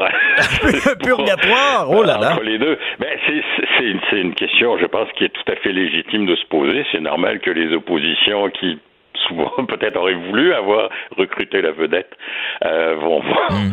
c'est une accusation qu'ils vont faire. Mm -hmm. C'est com c'est compliqué parce que s'il y a une période, c'est quelle période, combien de temps? En même temps, on peut pas empêcher les gens de gagner leur vie. Exact. Donc, s'ils veulent changer de travail, je pense qu'il y a des considérations effectivement de confidentialité. Euh, bon, les sources des journalistes sont très jaloux de la confidentialité de leurs sources. Donc, quand ils changent de bord, ben, comment est-ce que je, je gère ça? C'est il n'y a, y a, pas vraiment une solution très très claire. On l'a fait pour les gens qui sont en politique. hein. Quand vous avez été député ou ministre, euh, la loi sur le lobbying vous interdit d'aller faire ce genre de démarche de l'autre côté. Mais en même temps, vous avez une indemnité hein, quand vous arrêtez, qui fait en sorte que vous pouvez vivre pendant deux, trois ans sans forcément travailler ou faire d'autres choses. Ça avait été, ça avait fait partie des discussions. Jusqu'où est-ce qu'on peut interdire à quelqu'un de faire un travail à cause de son travail antérieur? C'est un enjeu intéressant. C'est un enjeu qui est soulevé à chaque fois, mais après l'élection, c'est rare qu'on vienne euh, en- encore le, le, le retravailler. On verra dans ce cas-là si euh, ça, ça, ça fait l'objet de discussions. Mais vous savez, le statut des journalistes, euh, il y a beaucoup de discussions qui se font, mais c'est un statut qui reste à peu près toujours le même, euh, un peu officiel, mais en même temps, euh, c'est pas encadré comme une profession dans, comme dans certains pays. Euh, mais bon, il y a un code d'éthique, il y a la Fédération professionnelle des journalistes, donc il y a un cadre quand même qui est donné à ce travail-là. Est-ce que c'est un succès automatique, les, euh, les personnalités publiques, les gens des médias qui se lancent en politique, ou au contraire, il y a des pièges, puis les gens peuvent, euh, peuvent tomber dedans et, et se planter royalement? Je pense qu'il y en a qui essayent et ça marche pas. J'en ai pas qui me viennent à, à- à l'esprit tout de suite, mais j'ai vu ça aussi de journalistes qui vont pas forcément en politique, mais travailler dans les entreprises. Euh, j'en ai vu quelques-uns qui ont essayé et puis euh, ça dure un mois, deux mois, trois mois, mais si la greffe ne prend pas ou ils réussissent pas à le faire, c'est un nouveau métier à apprendre, c'est un nouvel environnement et dans lequel là encore on a moins de liberté de parole que ce qu'on avait. Euh, donc euh, c'est pas forcément un succès, euh, c'est pas forcément un succès garanti. Puis je dirais heureusement. Ça veut dire que c'est- pas parce que vous avez une carrière, vous êtes connu, que automatiquement on va tous se garocher puis dire ah ben lui on le connaît ou elle on la connaît et on va voter pour elle. On veut aussi euh, voir comment la personne euh, assume ses positions antérieures, comment la personne défend ses positions, comment elle se situe et après comment elle va aussi gérer sa carrière politique, parce que ça va dépendre des postes que, que la personne va avoir. Alors non, c'est heureusement c'est pas une garantie automatique, mais ça aide beaucoup d'être connu et euh, sur le bulletin de vote, quand vous voyez un nom connu, ben vous avez quand même un, un intérêt. Vous dites ah ben celle-là je la connais. Mais avez-vous un peu l'impression, par contre, que euh, une fois qu'on fait le saut, c'est difficile de revenir en arrière, là, parce qu'on s'est un petit peu peinturé dans le coin. Euh, les, les couleurs de ces gens-là ont été affichées. Euh, Il y a des carrières Ouais, qui, qui ne pourront plus être reprises. le purgatoire, il est dans l'autre sens. C'est ça. difficile de sortir.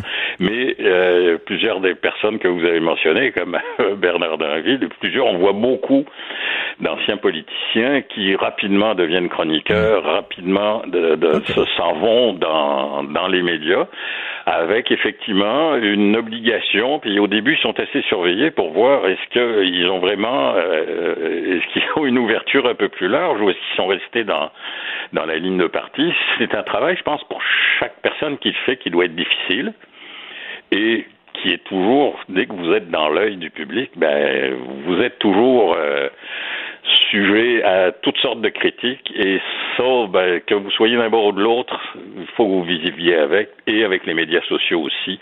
Donc, avec tout ce que les gens peuvent vous lancer comme critique, même comme, euh, comme insulte. Euh, C'est dur, c'est dur parfois, les, les réseaux sociaux, hein, M. Motulski? euh, ça joue dur, des fois.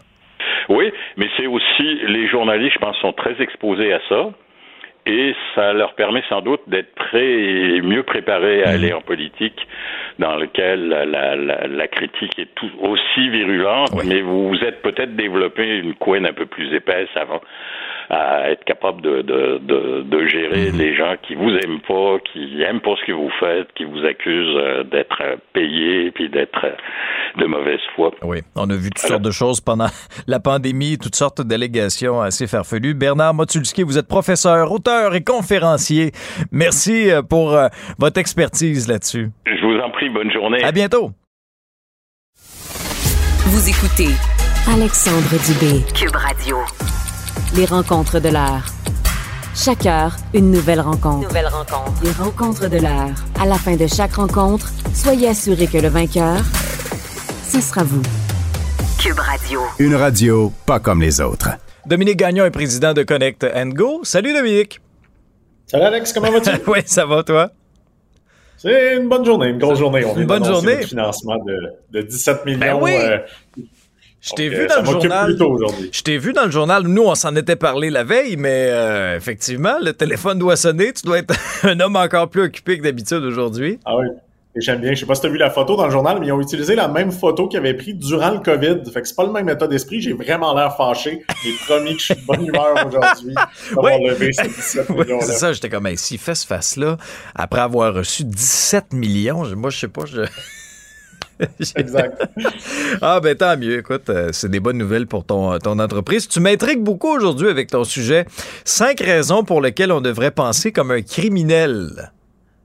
Ah oui, effectivement. C'est drôle parce que quand j'ai écrit ce blog-là dans les affaires, Ouais. j'ai reçu une heure après un message de la GRC. Ah, c'est toujours bon. Ça m'a un peu inquiété quand j'ai reçu ce message-là. Et le, le- le- en fait, l'enquêteur de la GRC disait à la blague, il dit « Ne t'inquiète pas, il n'y a pas d'enquête sur toi, mais tu sembles bien savoir comment faire. Si tu as des conseils pour nous, n'hésite pas. » Mais euh, je suis effectivement, moi, je suis un fan, je sais pas pour toi, mais je suis un fanatique de séries Mm. euh, criminelles. Ah une de mes séries préférées, The Godfather, qui est, Ben qui est le parrain, un classique. Mhm. Euh, puis il y en a beaucoup hein, sur Netflix, des très bonnes séries.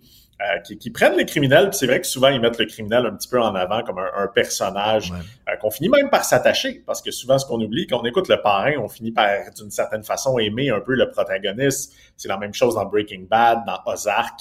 Donc un paquet de séries de ce côté-là. Il y a évidemment, ben, on oublie que être entrepreneur et être criminel, souvent il y a des liens entre les deux. hein. Beaucoup de criminels se considèrent eux-mêmes comme des entrepreneurs, euh, surtout quand on parle du crime organisé. Donc ça m'a amené un peu la réflexion de dire, ben, pourquoi ces gens-là euh, réussissent et comment on pourrait utiliser certains de leurs critères? Donc, euh, évidemment, là, il faut rester dans la loi, mais comment on pourrait utiliser euh, certaines de leurs particularités peut-être pour jouer en avant? OK. Donc, euh, j'ai j'ai cinq principaux points. Le premier point qui fait que je pense qu'on devrait penser comme des criminels, c'est qu'ils enfreignent les règles.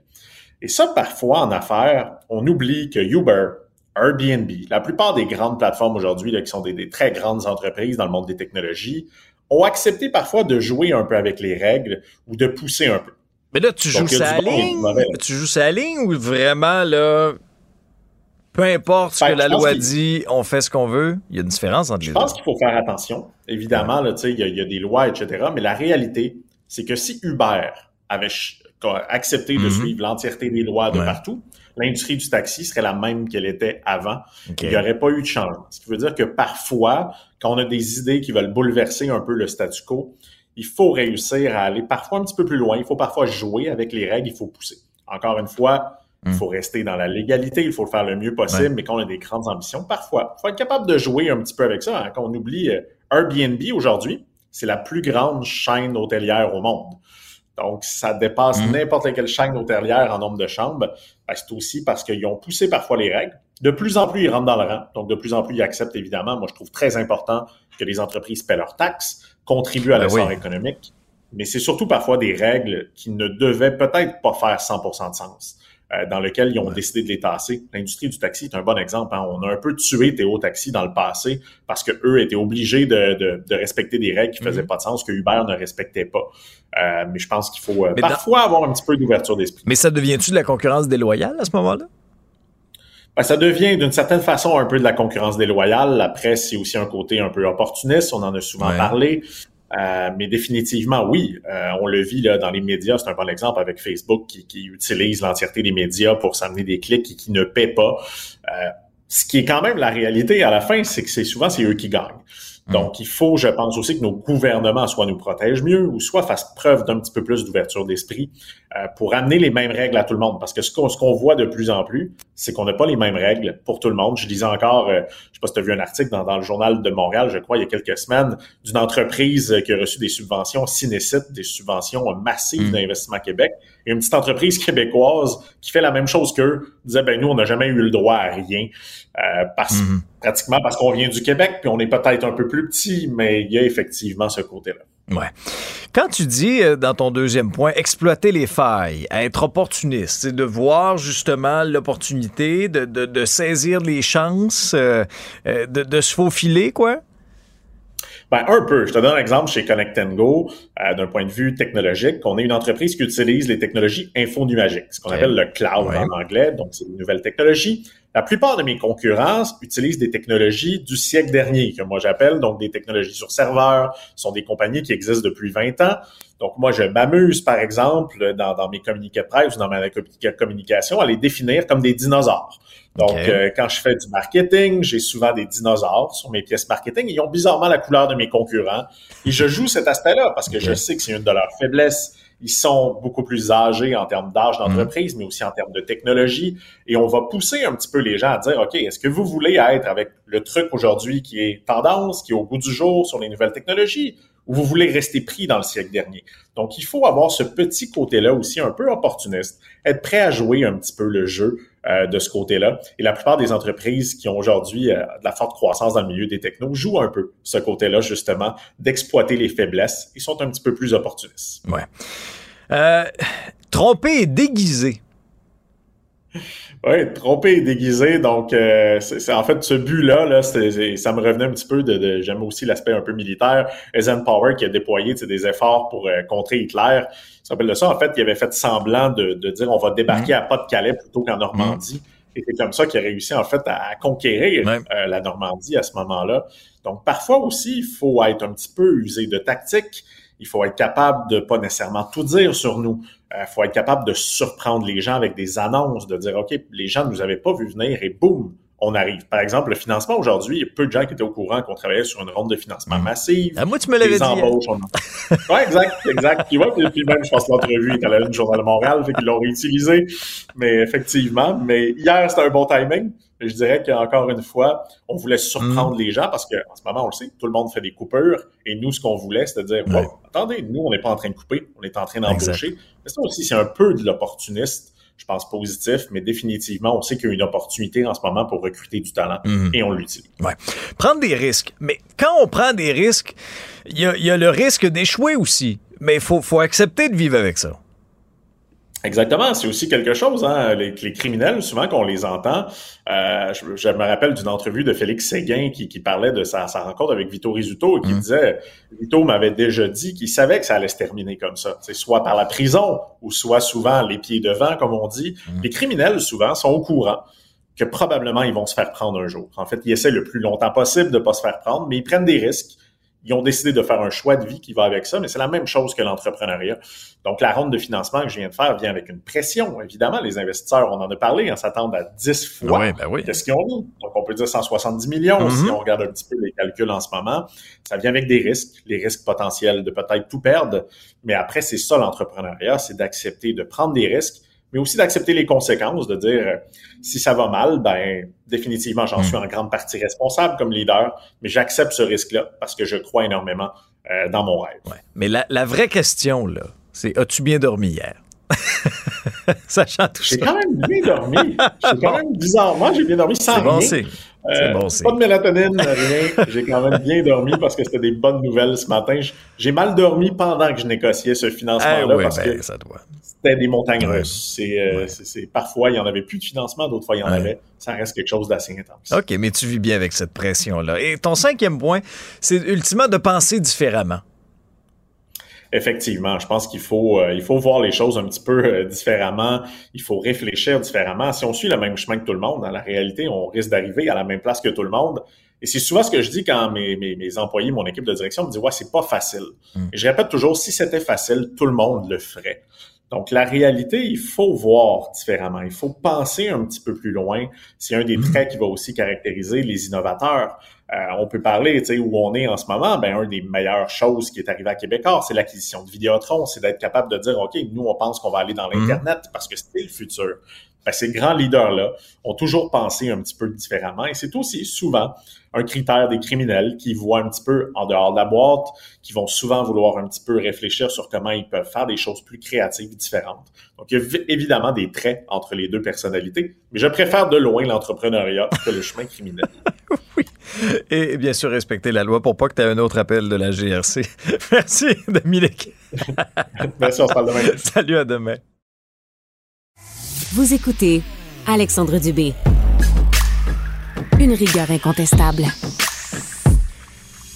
Après plusieurs mois d'absence, ben on les retrouve dans le même point de presse. Le trio santé formé du premier ministre François Legault, du ministre de la Santé Christian Dubé et du directeur national de la santé publique. Euh, question de nous dire ce qui s'en vient dans cette nouvelle campagne de vaccination qui est prévue pour l'automne. Euh, voici le début du point de presse. Et euh, évidemment, euh, c'est important de le dire, le vaccin, après cinq mois, commence à perdre de son effet. Puis là arrive le mois de septembre. En septembre, retour à l'école, retour des vacances pour euh, plusieurs. Donc, euh, il va y avoir plus de contacts en septembre. Les gens vont être plus à l'intérieur, donc plus de contagion. Donc, c'est vraiment le bon temps de lancer une campagne de vaccination massive, comme on l'a déjà fait donc, en commençant par les personnes plus âgées, en commençant par les personnes vulnérables, en commençant par euh, le personnel euh, du réseau euh, de la santé.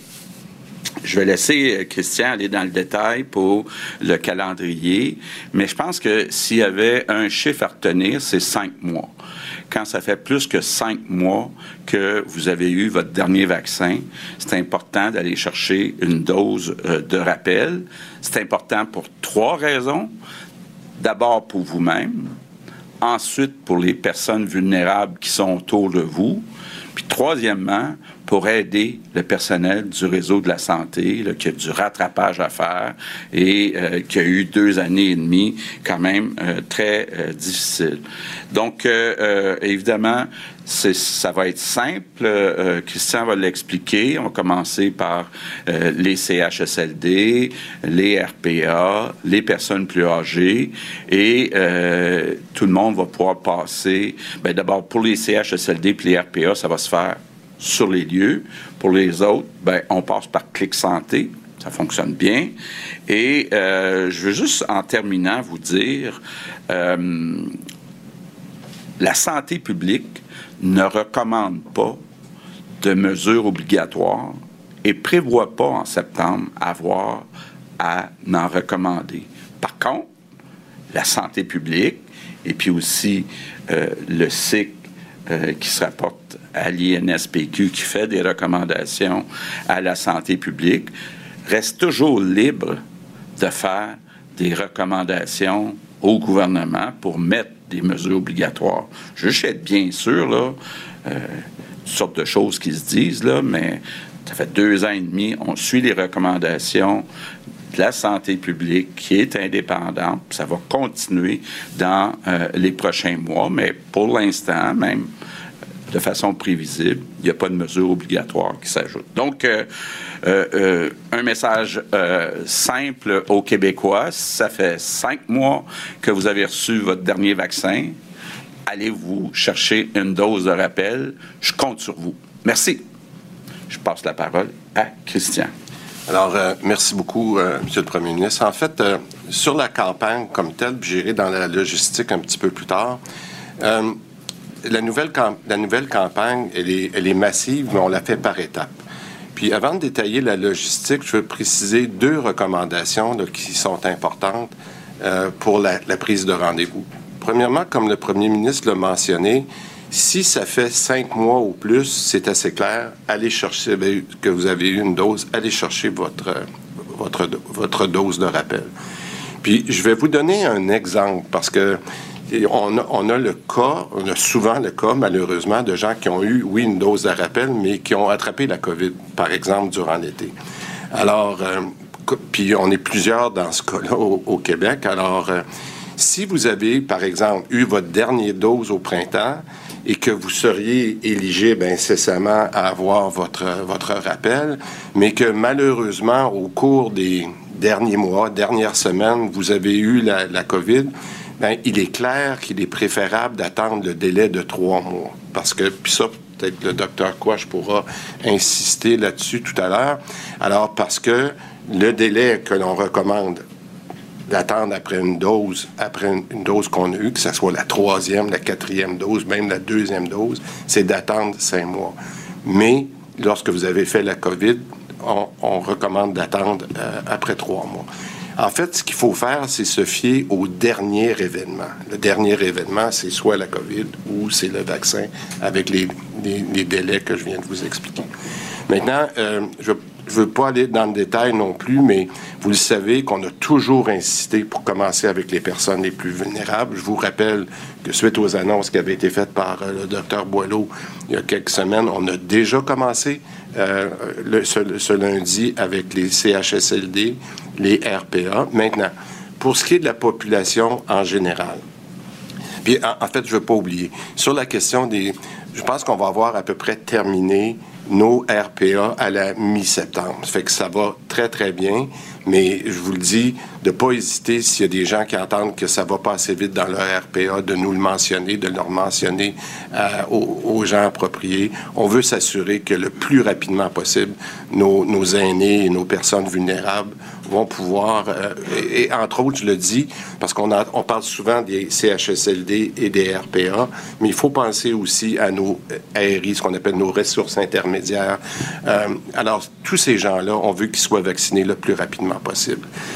Maintenant, pour ce qui est de la population en général, bon, ben maintenant, les gens connaissent très bien Clic Santé. Je pense qu'on a eu pas mal de pratiques dans les deux dernières années. Mais euh, encore une fois, pour les deux prochaines semaines, si on se met là, les deux prochaines semaines, ça veut dire d'ici euh, la fin d'août, on va donner une priorité aux gens de 60 ans et plus. Puis je pense que la plupart des, des, journalistes ici ont déjà eu une espèce de calendrier où, on, vous voyez peut-être à vos écrans de télévision, pour ceux qui nous suivent là, sur euh, leurs écrans, euh, il va y avoir à compter de lundi euh, prochain, ce sera tous les 60 ans et plus, mais je vous invite à comprendre aussi qu'on veut prioriser les gens qui ont 60 ans et plus Très bien. Alors, c'était le ministre de la Santé, Christian Dubé, qui détaillait un peu le calendrier de vaccination. On comprend que lundi prochain, c'est les 60 ans et plus. Et par la suite, euh, à partir du 29 août, ce sera ouvert aux 18 ans et plus. Euh, pas d'autres mesures obligatoires, comme l'a spécifié François Legault. Et même si on nous a donné pas mal de chiffres, là, un de celui qu'on doit retenir, c'est euh, si ça fait euh, cinq mois depuis notre dernière dose de vaccin, ben, il faut y retourner. Jacques Lapierre est virologue à la retraite. Bonjour, Monsieur Lapierre. Bonjour, M. Dubé. Alors, quelles sont vos premières réactions, impressions de ce point de presse du trio santé qu'on n'avait pas vu depuis un certain temps? Hein? Ben, moi, je dirais bravo.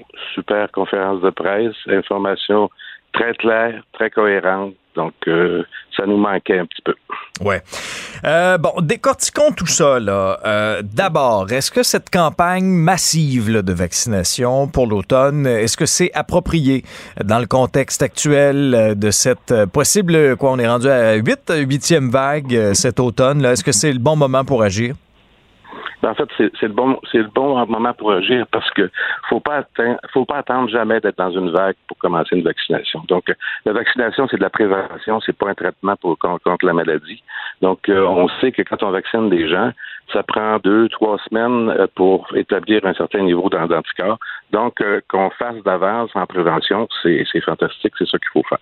Est-ce que c'est pas un peu ce qui nous a coulé aussi pendant le temps des fêtes? Euh, euh, l'année passée? Souvenons-nous, là, il euh, y, a la campagne de vaccination pour la troisième dose qui avait, qui avait pris un peu de temps à s'organiser. Là. On n'avait pas réussi à mobiliser les gens et ça a fait en sorte qu'on a été plusieurs, je fais partie du lot, là, à l'avoir attrapé pendant le temps des fêtes, des fois une semaine avant notre rendez-vous pour la vaccination.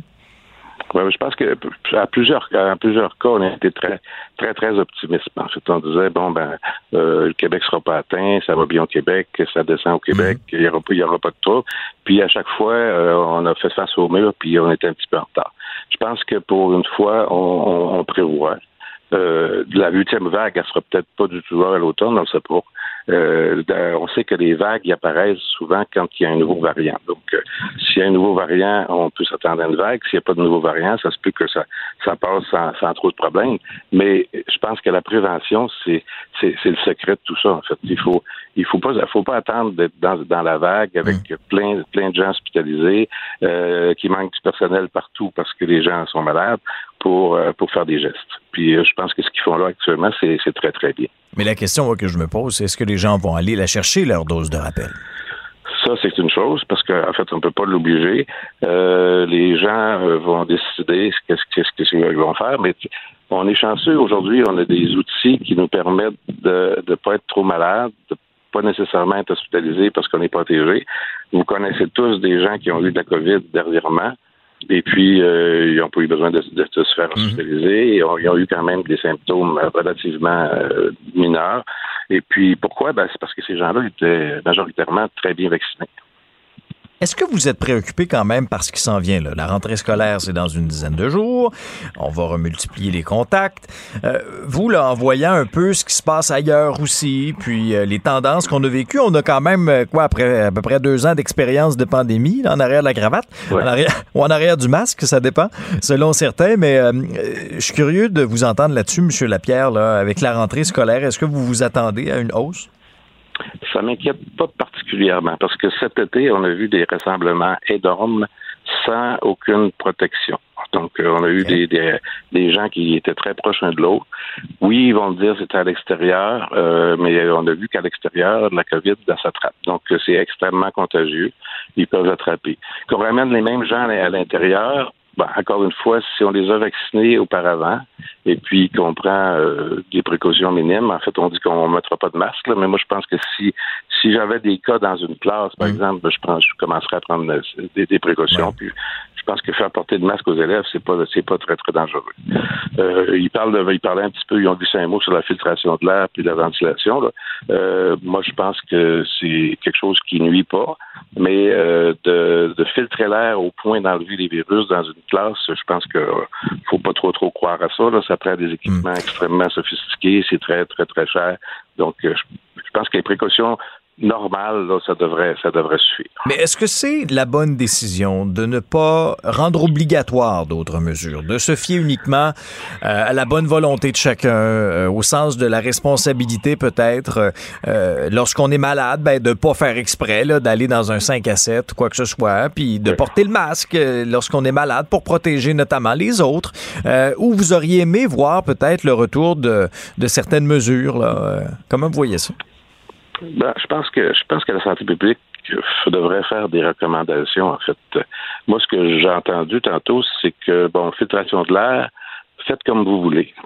Ben, faites comme vous voulez, pour moi, c'est pas une recommandation. Donc, euh, euh, je vais dire aux gens, euh, oui, c'est nécessaire, ou non, non, c'est pas nécessaire. Puis c'est ça un peu qu'on attend de, de, nos, de nos experts. Donc, euh, moi, je pense que de tout enlever les précautions comme on a fait cet été, c'est c'était pas la meilleure chose à faire. Je pense qu'on a payé un petit peu pour ça. Euh, je pense que de s'asseoir dans une salle de spectacle avec un masque sur le visage, c'est pas extrêmement contraignant. Je pense que ça, ça, aurait aidé plein de gens, dont, dont les gens même qui font les, spectacles, parce qu'il y a quand même, il y a quand même des spectacles qui ont été annulés à cause de mhm. COVID. Il y a des, il y a des productions qui ont été annulées à cause de la COVID. Donc, euh, les précautions de base sont, relativement faciles à maintenir. Je comprends, je comprends que, comme tout le monde, moi, je veux, avoir de la liberté, puis être capable de, bouger, puis d'aller où je veux. Mais euh, j'ai toujours un masque dans mes poches. Puis dans certaines circonstances, je l'ai pas. Euh, Moderna annonçait de au cours des derniers jours, là, avoir euh, bon reçu l'approbation, c'était au Royaume-Uni là, d'un, euh, d'une variante de vaccin euh, vraiment adapté là, pour Omicron, pour BA.4, BA.5. Est-ce que c'est celui-là qu'on va recevoir ici ou on va avoir l'ancienne, l'ancienne soupe? Ben, en fait, nous, on va avoir l'ancienne soupe. Mais l'ancienne soupe, actuellement, est encore efficace, même pour BA, 4 BA5. Fait qu'elle est encore efficace, elle protège contre l'hospitalisation, elle, protège contre les maladies, graves.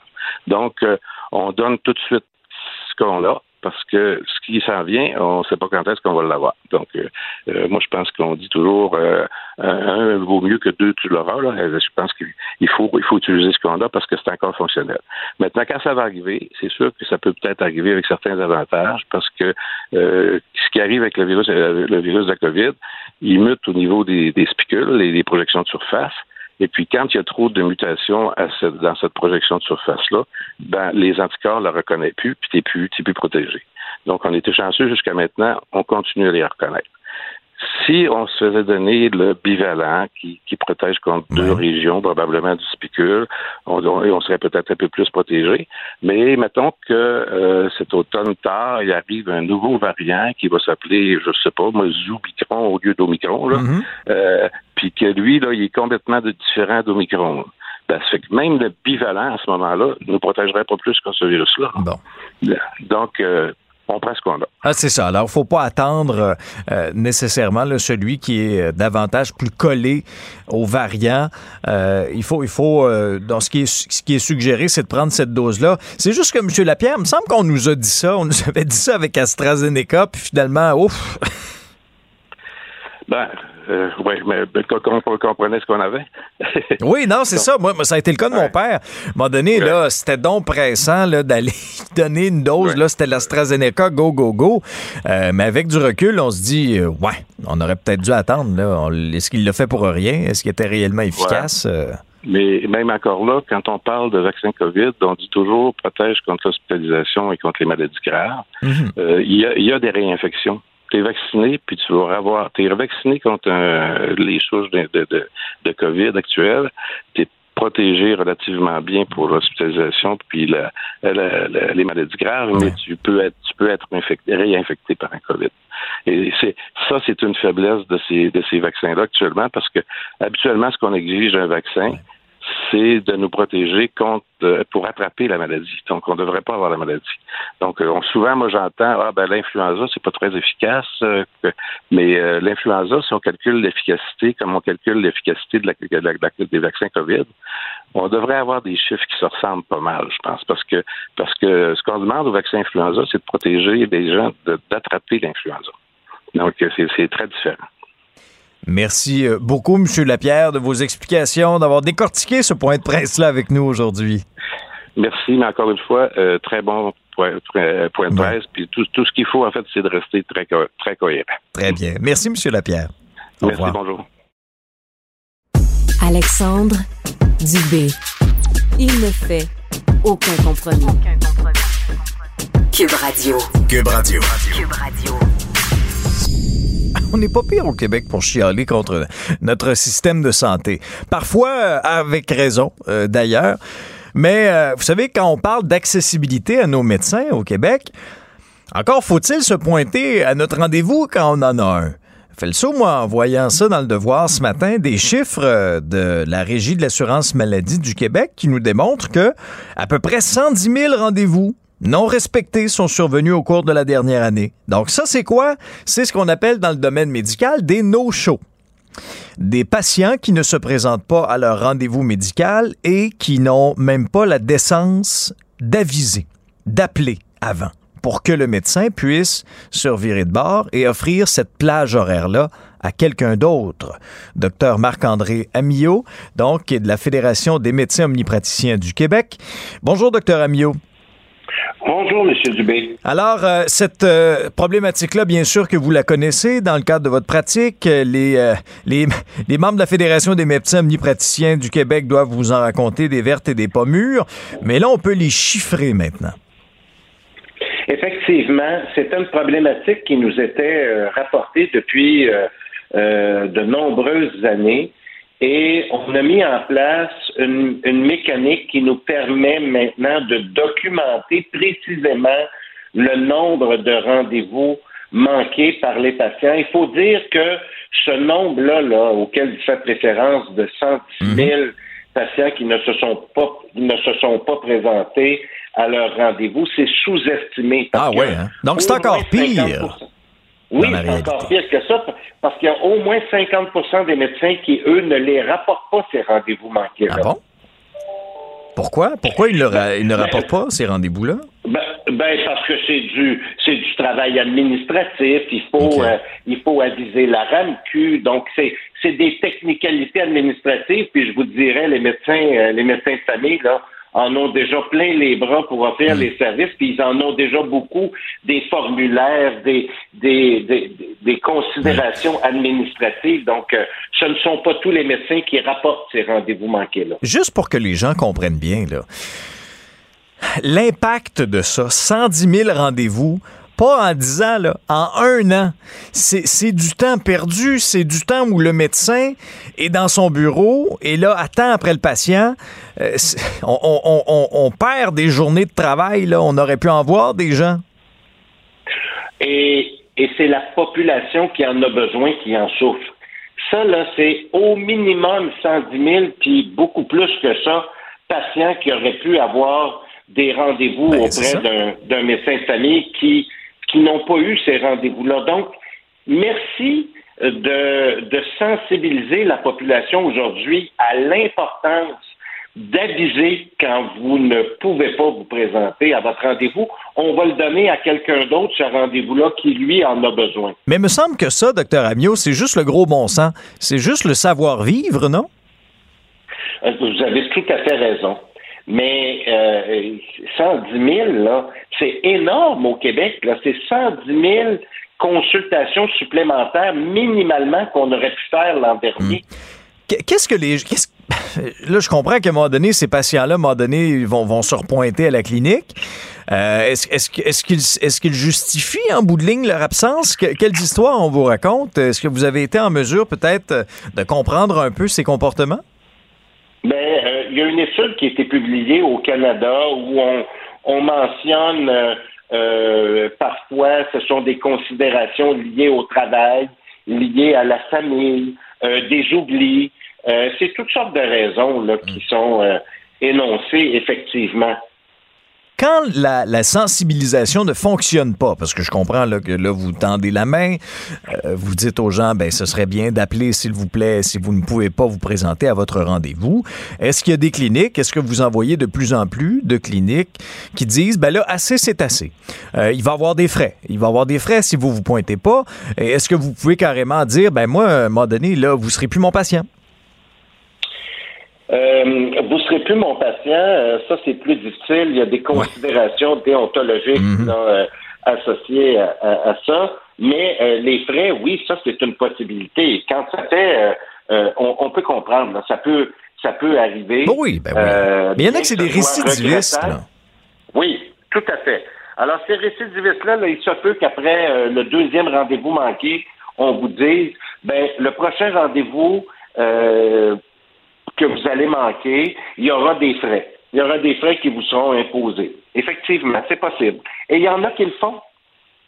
Oui, il y en a qui le font déjà. Est-ce que, est-ce que selon vous, on devrait aller davantage dans cette euh, direction-là si on voit que, que ça ne s'améliore pas, si on voit que c'est une tendance qui, euh, qui, se, qui se poursuit? Ben, euh, c'est c'est pas la tendance, c'est pas la, la, la voie privilégiée. Un, on, on veut on veut informer la population, les sensibiliser à l'importance d'aviser pour permettre à d'autres patients qui en ont besoin de pouvoir euh, utiliser ces rendez-vous-là. Euh, et également, il y a des moyens technologiques. Quand les patients prennent rendez-vous via le, le portail santé du gouvernement, il y a des rappels qui sont faits. Alors, euh, il y a- toutes sortes de moyens technologiques, puis presque tout le monde a un iPhone maintenant. Il y a moyen de, de l'écrire à l'agenda, de mettre des rappels. Et, et en dernier lieu, il faut aviser si vous ne pouvez pas vous présenter. Ben, c'est la moindre des choses parce qu'à ce moment-là, quoi, le, le- le médecin peut se revirer de bord aussi euh, avec son équipe euh, de, de secrétaires, puis ils disent, ben, OK, on va pouvoir peut-être rejoindre quelqu'un d'autre, on va essayer de combler cette plage horaire-là. Euh, les listes d'attente étant ce qu'elles sont, euh, y, il y a plusieurs personnes qui vont lever la main. Tout à fait. Et à chaque jour, là, euh, à la, à la clinique où, où je travaillais, quand on, on avait une journée sans rendez-vous, on prenait des noms sur une liste d'attente et on les appelait quand des patients cancellaient leur rendez-vous suffisamment à l'avance. Là. Et euh, on, on prenait même dans la liste d'attente la localisation et le temps euh, que ça prendrait aux patients pour se rendre à la clinique. Et parfois, euh, parfois, là, il y a des gens qui annulent leur, leur rendez-vous très près du rendez-vous, là, à une heure euh, de, de, de délai. Ça ne nous laisse pas beaucoup de temps pour trouver quelqu'un et permettre à cette personne-là de se déplacer pour le rendez-vous. Non, c'est clair. Est-ce que vous avez remarqué que c'est un, un- ce phénomène-là est plus présent depuis, je sais pas moi, l'arrivée de la pandémie, euh, avec la télémédecine, les rendez-vous téléphoniques? Est-ce que, est-ce que les gens sont, sont moins gênés de manquer une consultation téléphonique qu'un rendez-vous en personne? Euh, encore une fois, ici, là, c'est une, c'est une, c'est une perception subjective. Ce que les médecins nous disent sur le terrain, c'est oui, ils ont cette impression-là, mais on veut le documenter et c'est important de le documenter. Euh, on va quand même euh, se le dire, là, vous êtes payé à l'acte. Donc, euh, si un patient euh, se, se pointe pas, c'est pas bien bien payant de se tourner les pouces pendant 15 minutes, une demi-heure non plus. Là. Vous, vous avez raison, mais la principale considération là, qui préoccupe davantage les médecins et les Québécois, c'est compte tenu de la pénurie de médecins actuellement, il manque 1000 médecins de famille, compte tenu du nombre de patients qui attendent pour obtenir des, services auprès d'un médecin de famille, on ne peut pas, comme société, se permettre de laisser des rendez-vous comme ça inutilisés. C'est beaucoup plus une question d'accessibilité, d'offrir des services qu'une question euh, financière pour, euh, pour les médecins. Oui, la programmation estivale tire à sa fin, mais j'aime poser cette question-là à, à certains intervenants avec la campagne électorale qui arrive. Euh, Est-ce que c'est... Bien sûr que vous aurez votre liste, docteur Amiot, j'imagine, là, de, euh, de- de- d'enjeux à amener à l'avant-scène pendant cette, à peu près ces 30 jours de campagne qui nous mèneront au scrutin du 3 octobre. Tout à fait. Et nous, ce qu'on dit, c'est la première ligne. Quand je dis la première ligne, c'est l'accessibilité à des soins, la porte d'entrée du système. On doit euh, la consolider au Québec, on doit mieux la considérer, on doit s'assurer que euh, les Québécois ont accès, pas nécessairement à un médecin de famille, à des services. Et ça, c'est c'est ce qu'on dit. Là. La semaine dernière, on mentionnait que les médecins de famille avaient inscrit collectivement, donc des groupes de médecins avaient inscrit des groupes de patients. On a, on a dépassé l'objectif de 250 000. On est près de 300 000 Québécois qui ont été inscrits collectivement. Mais ça, là, ça ne, ça n'aurait pas pu se faire sans la contribution d'autres professionnels qui doivent offrir aussi des services. Ça ne peut plus reposer uniquement sur les épaules du médecin de famille. Donc, des investissements en première ligne, c'est important, des investissements pour le maintien à domicile euh, des patients euh, plus âgés en perte d'autonomie. Ça aussi, là, ce sont des enjeux très importants pour les mois, les années à venir. Très bien. Merci beaucoup, docteur Amiot. On aura assurément l'occasion de s'en parler pendant la campagne. Ça me fait plaisir. Bonne journée. Au revoir. À très bientôt. Vous écoutez Alexandre Dubé. Cube Radio. Les rencontres de l'heure. Chaque heure, une nouvelle rencontre. Nouvelle rencontre. Les rencontres de l'heure. À la fin de chaque rencontre, soyez assurés que le vainqueur, ce sera vous. Cube Radio. Une radio pas comme les autres. Salut Vincent. Salut Alex. Alors, comme moi, t'as écouté euh, le, le point de presse du trio santé qu'on n'avait pas vu ensemble hein, depuis quoi, à peu près six mois. hein? Ouais. Les trois, euh, en vue de cette haute campagne de vaccination massive euh, pour cet automne. T'as pensé quoi de tout ça? Ouais, ben j'ai quand même, moi j'ai vraiment hâte de voir la réaction de, de- Oui. de- des gens, L'adhésion. le taux, l'adhésion, et moi je veux dire, j'entends quand même beaucoup dans mon entourage, bah là, hein, je veux dire, le vaccin là, je veux dire, si vous êtes fait vacciner déjà trois fois ou quatre fois, euh, allez prendre un rendez-vous, euh, ça se fait très bien rapidement pour une autre dose. Je vois, sachant qu'il n'y a pas d'effet secondaire dans pratiquement tous les cas et tout ça, j'ai l'impression que euh, il- que bon, l'adhésion va quand même être bonne chez plusieurs, mais que ça va être beaucoup beaucoup moins élevé euh, que dans les les, les, les- les trucs précédents. Et on lassitude, pas. il y a des gens qui sont un peu tannés. Oui, hein, sauf que ça. tanné de quoi? Dans la mesure où le vaccin est en train de, ben, pas de partie, le vaccin nous donner une, une, une, une vie à peu près normale, qu'on n'arrête pas de dire qu'il faut vivre avec le virus. Et vivre avec le virus, ça implique de vivre avec et donc de faire des gestes dans le but que de se, de pas ne se, de se retrouver dans le trouble. Et ça, ça fait partie. Si pour l'instant, ça fait partie, euh, les vaccins font partie de cette solution-là, ben, c'est quoi, là, le problème? Ça va être très rapide. Ça vous permet d'éviter des problèmes à l'automne. Moi, j'attends, c'est cinq mois.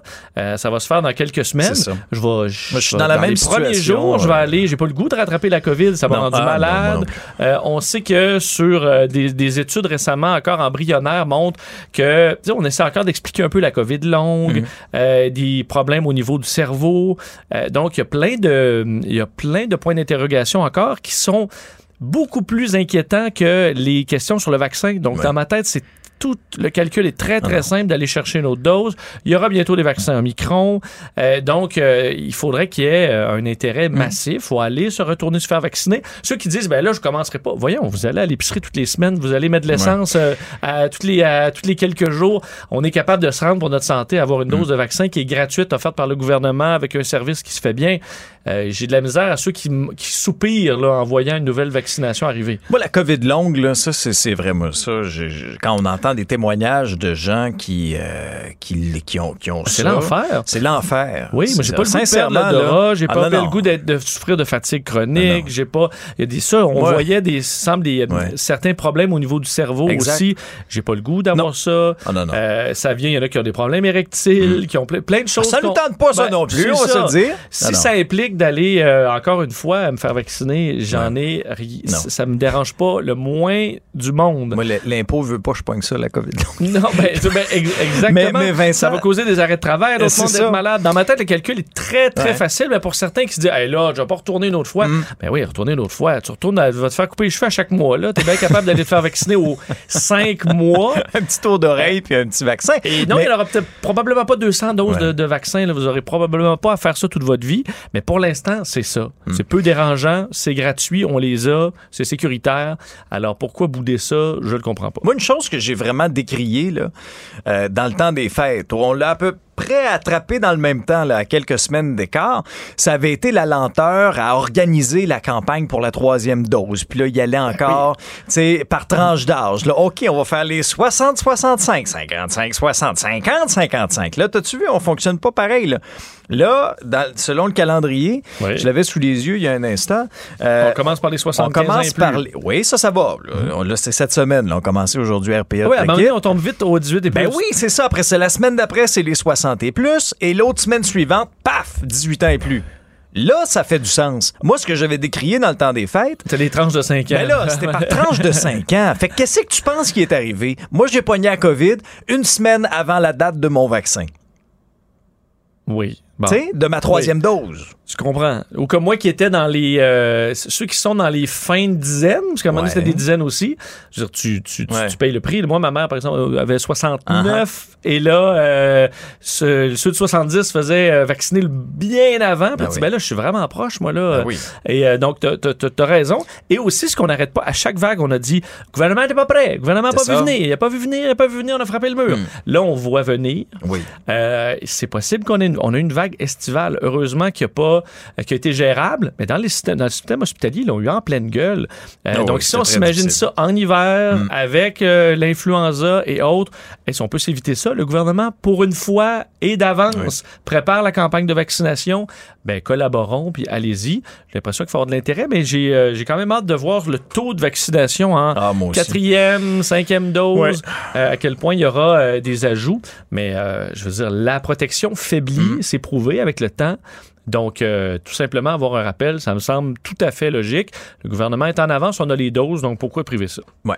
Les, les déboires de la Chine, d'ailleurs, se poursuivent avec la COVID. Ils ont une politique, là, zéro COVID, très, très, très sévère. Oui, et euh, je pense vidéo, euh, et bon, je l'ai passé ce matin à, à Salut Bonjour avec toi ce Ah, matin. c'est et fascinant, j'ai trouvé que c'était vraiment là, c'est rare qu'on peut avoir, euh, Mm-hmm. tu sais, euh, levé un peu le rideau là, sur ce qui se passe à l'arrière dans la vie des gens en Chine euh, et une image vraiment très vive de à quel point il commence à avoir de la frustration en Chine sur cette politique zéro Covid. On va entendre encore ici le Rick Duhem qui va dire que la pire place c'est le Québec, puis qu'il n'y a aucune au- nulle part dans le monde on a été aussi confiné. Ben oui. Vous rappelez que les gens de Shanghai ils viennent de sortir de deux mois de confinement ce printemps euh, et on confine au, presque au moindre cas en Chine des villes entières, des districts, des, euh, des édifices.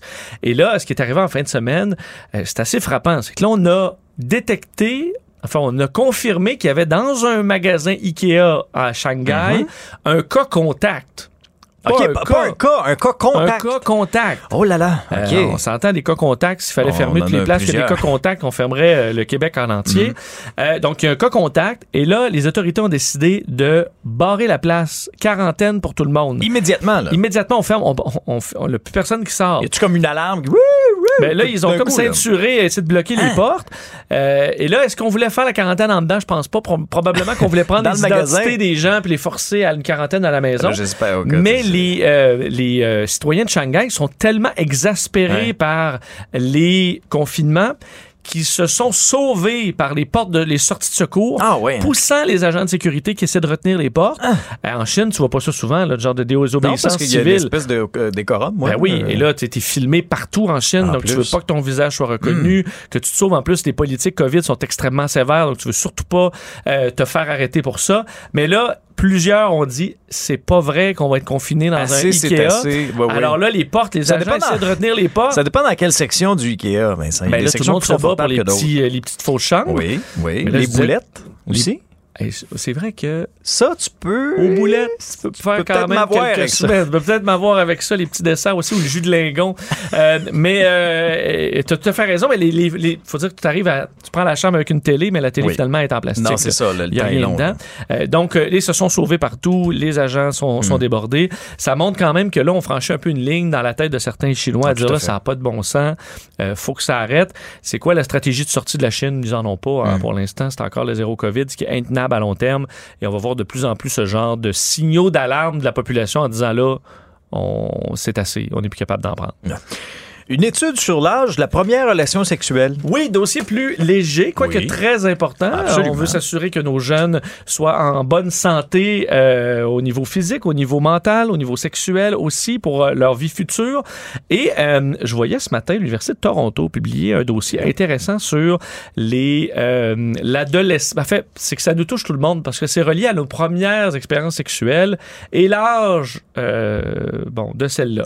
Parce qu'on dit de la majorité des études Sud sur la- le fait d'avoir une relation sexuelle jeune associe directement à des problèmes par la suite. Là. Les risques d'avoir une grossesse Ouais. non désirée, euh, les risques de maladies transmises sexuellement et tout ça, l'exploitation, l'abus et compagnie, tout ça. Alors tout ça, c'est négatif. Mais on a rarement étudié dans la vie future, là, la santé sexuelle, est-ce que c'est plus intéressant de y aller de bonne heure ou de retarder? Oui.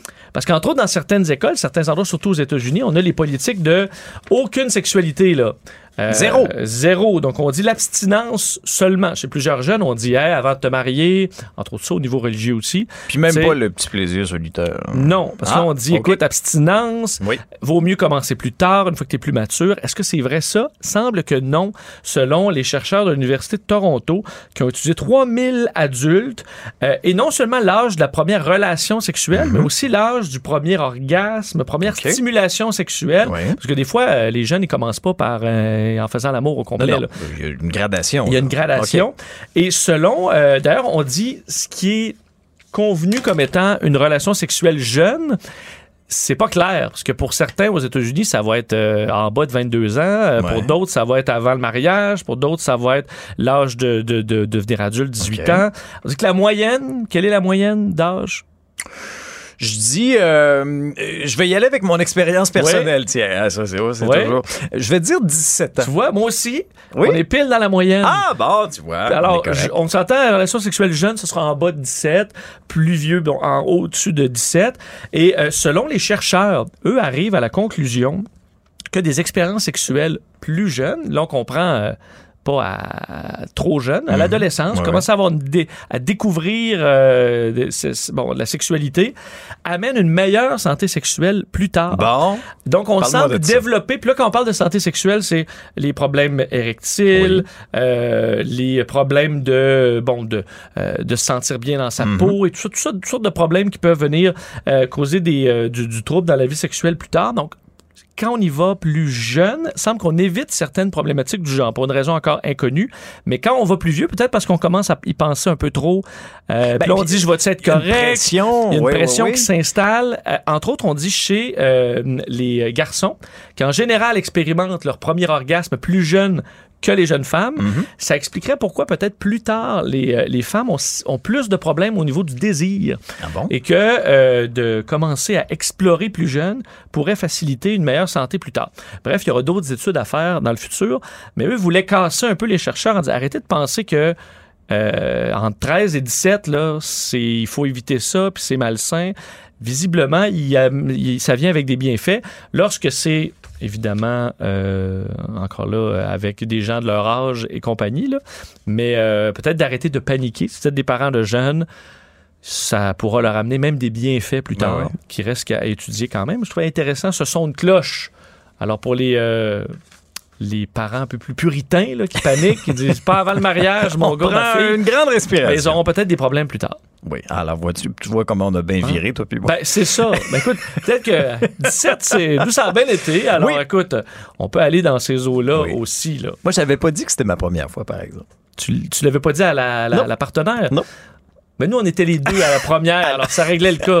C'était moins intimidant. ah, c'est ça. Ouais, mais ça, c'est clair, je comprends. Ah, on n'est pas très Non. bon au début. Non, hein. c'est- c'est c'est- c'est resté une très bonne amie, là, mais euh, vraiment, sincèrement, c'est. l'as avisé après J'ai avisé après. Oui, oui.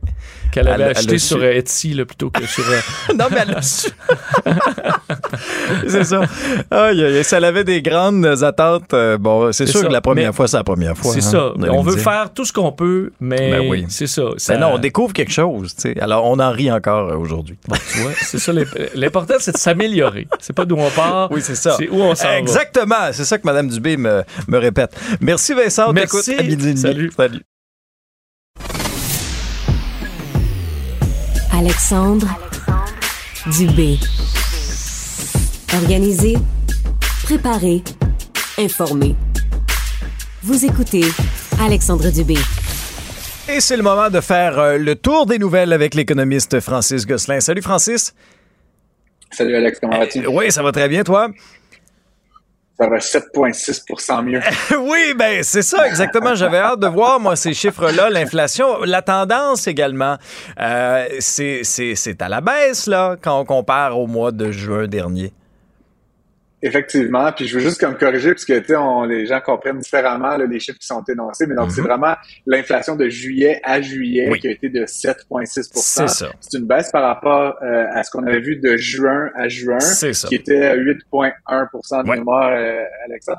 Donc, mais ce qu'il faut dire, tu sais, c'est que dans le fond, là, c'est pas une nouvelle augmentation de 7,6% sur le prix du mois dernier. En fait, ça. les prix de mois en mois ont, ont pas augmenté. Là. On parle de 0,1% Donc vraiment, là, les prix sont ceux qu'ils sont désormais. Euh, et ce qu'on risque de voir, là, si c'est si c'est vraiment ce Mhm. qui se produit là, à des très petites augmentations mensuelles, c'est que ça va rapidement retomber là, dans des dans des niveaux avec lesquels on est plus confortable, donc du 2-3% euh, C'est sûr qu'il y a des gens dont ça fait l'affaire qu'il y a de l'inflation. oui, ben écoute, quand, quand j'ai vu le point de presse du ministre des Finances, Éric Girard, hier, euh, effectivement, l'argent est rentré dans les coffres de l'État. C'est ça, exactement. Donc, tu sais, l'inflation, la manière que ça fonctionne, c'est que les prix à la consommation, les certains salaires et tout augmentent. hein. Puis, euh, comme on le sait, l'État, ben, il se finance à partir du prix euh, que tu payes. Là, si tu achètes une auto, des carottes, etc. Donc, si tu la payais hier un dollar, puis aujourd'hui, tu la payes, je sais pas, un dollar et dix, ben, la, la TPS-TVQ est proportionnelle, l'impôt sur le revenu est proportionnel. Donc, euh, ce qu'on a vu hier, effectivement, c'est qu'il y a au moins une personne qui se réjouit énormément de l'inflation de la dernière année, et c'est le ministre des Finances du Québec. Euh, on est passé d'un scénario où on anticipait un, un déficit quand même important à Québec de 6,45 milliards à une situation où là, on vient de générer 4,7 milliards de dollars seulement depuis le début de l'année.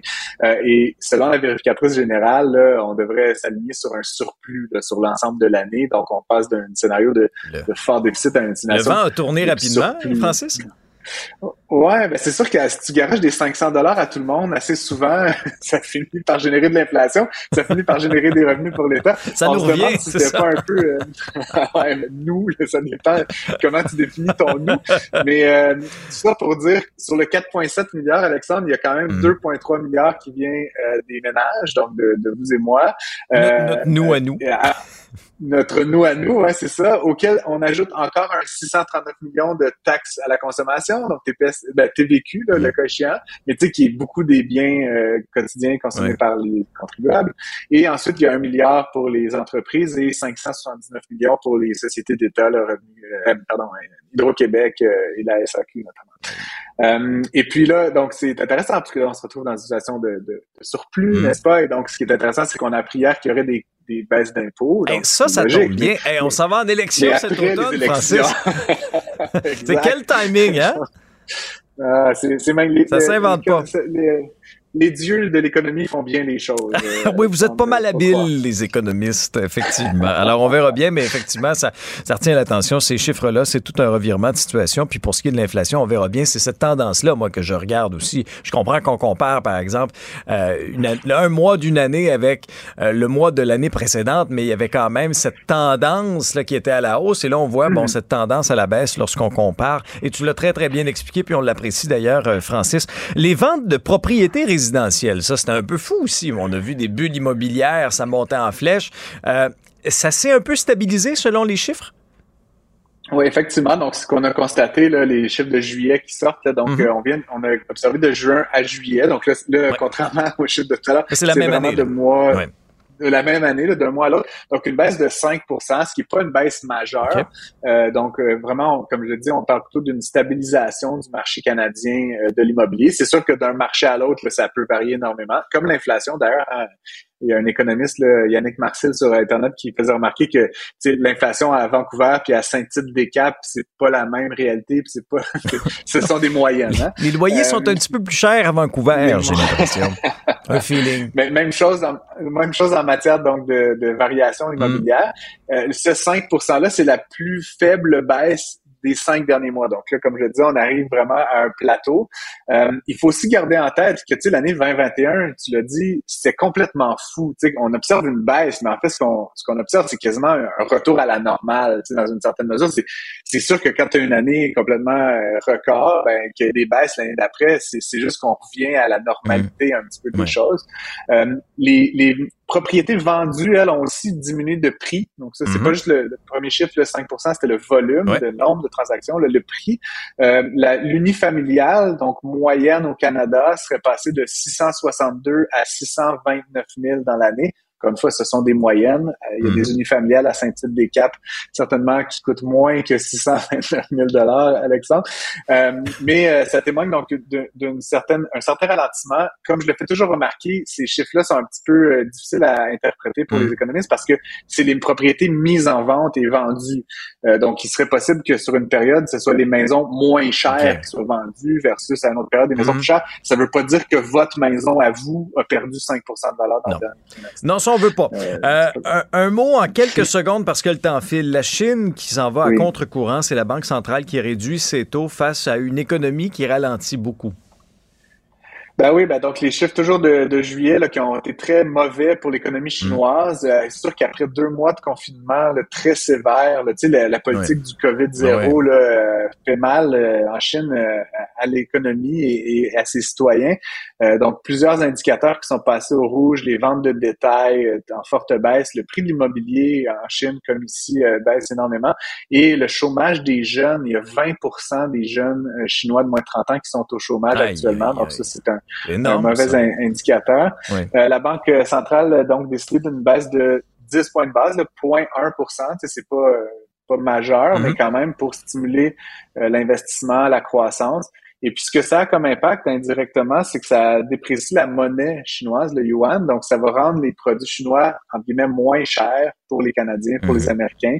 Encore une fois, c'est des quelques points de pourcentage, mais euh, quand on, dans un contexte d'inflation qui a été dopé par des problèmes logistiques, par le contexte international, de voir que les produits chinois qu'on importe en grande quantité vont baisser de prix, euh, c'est plutôt une bonne nouvelle pour nous, si tu veux, là, si je peux me le- me l'exprimer ainsi.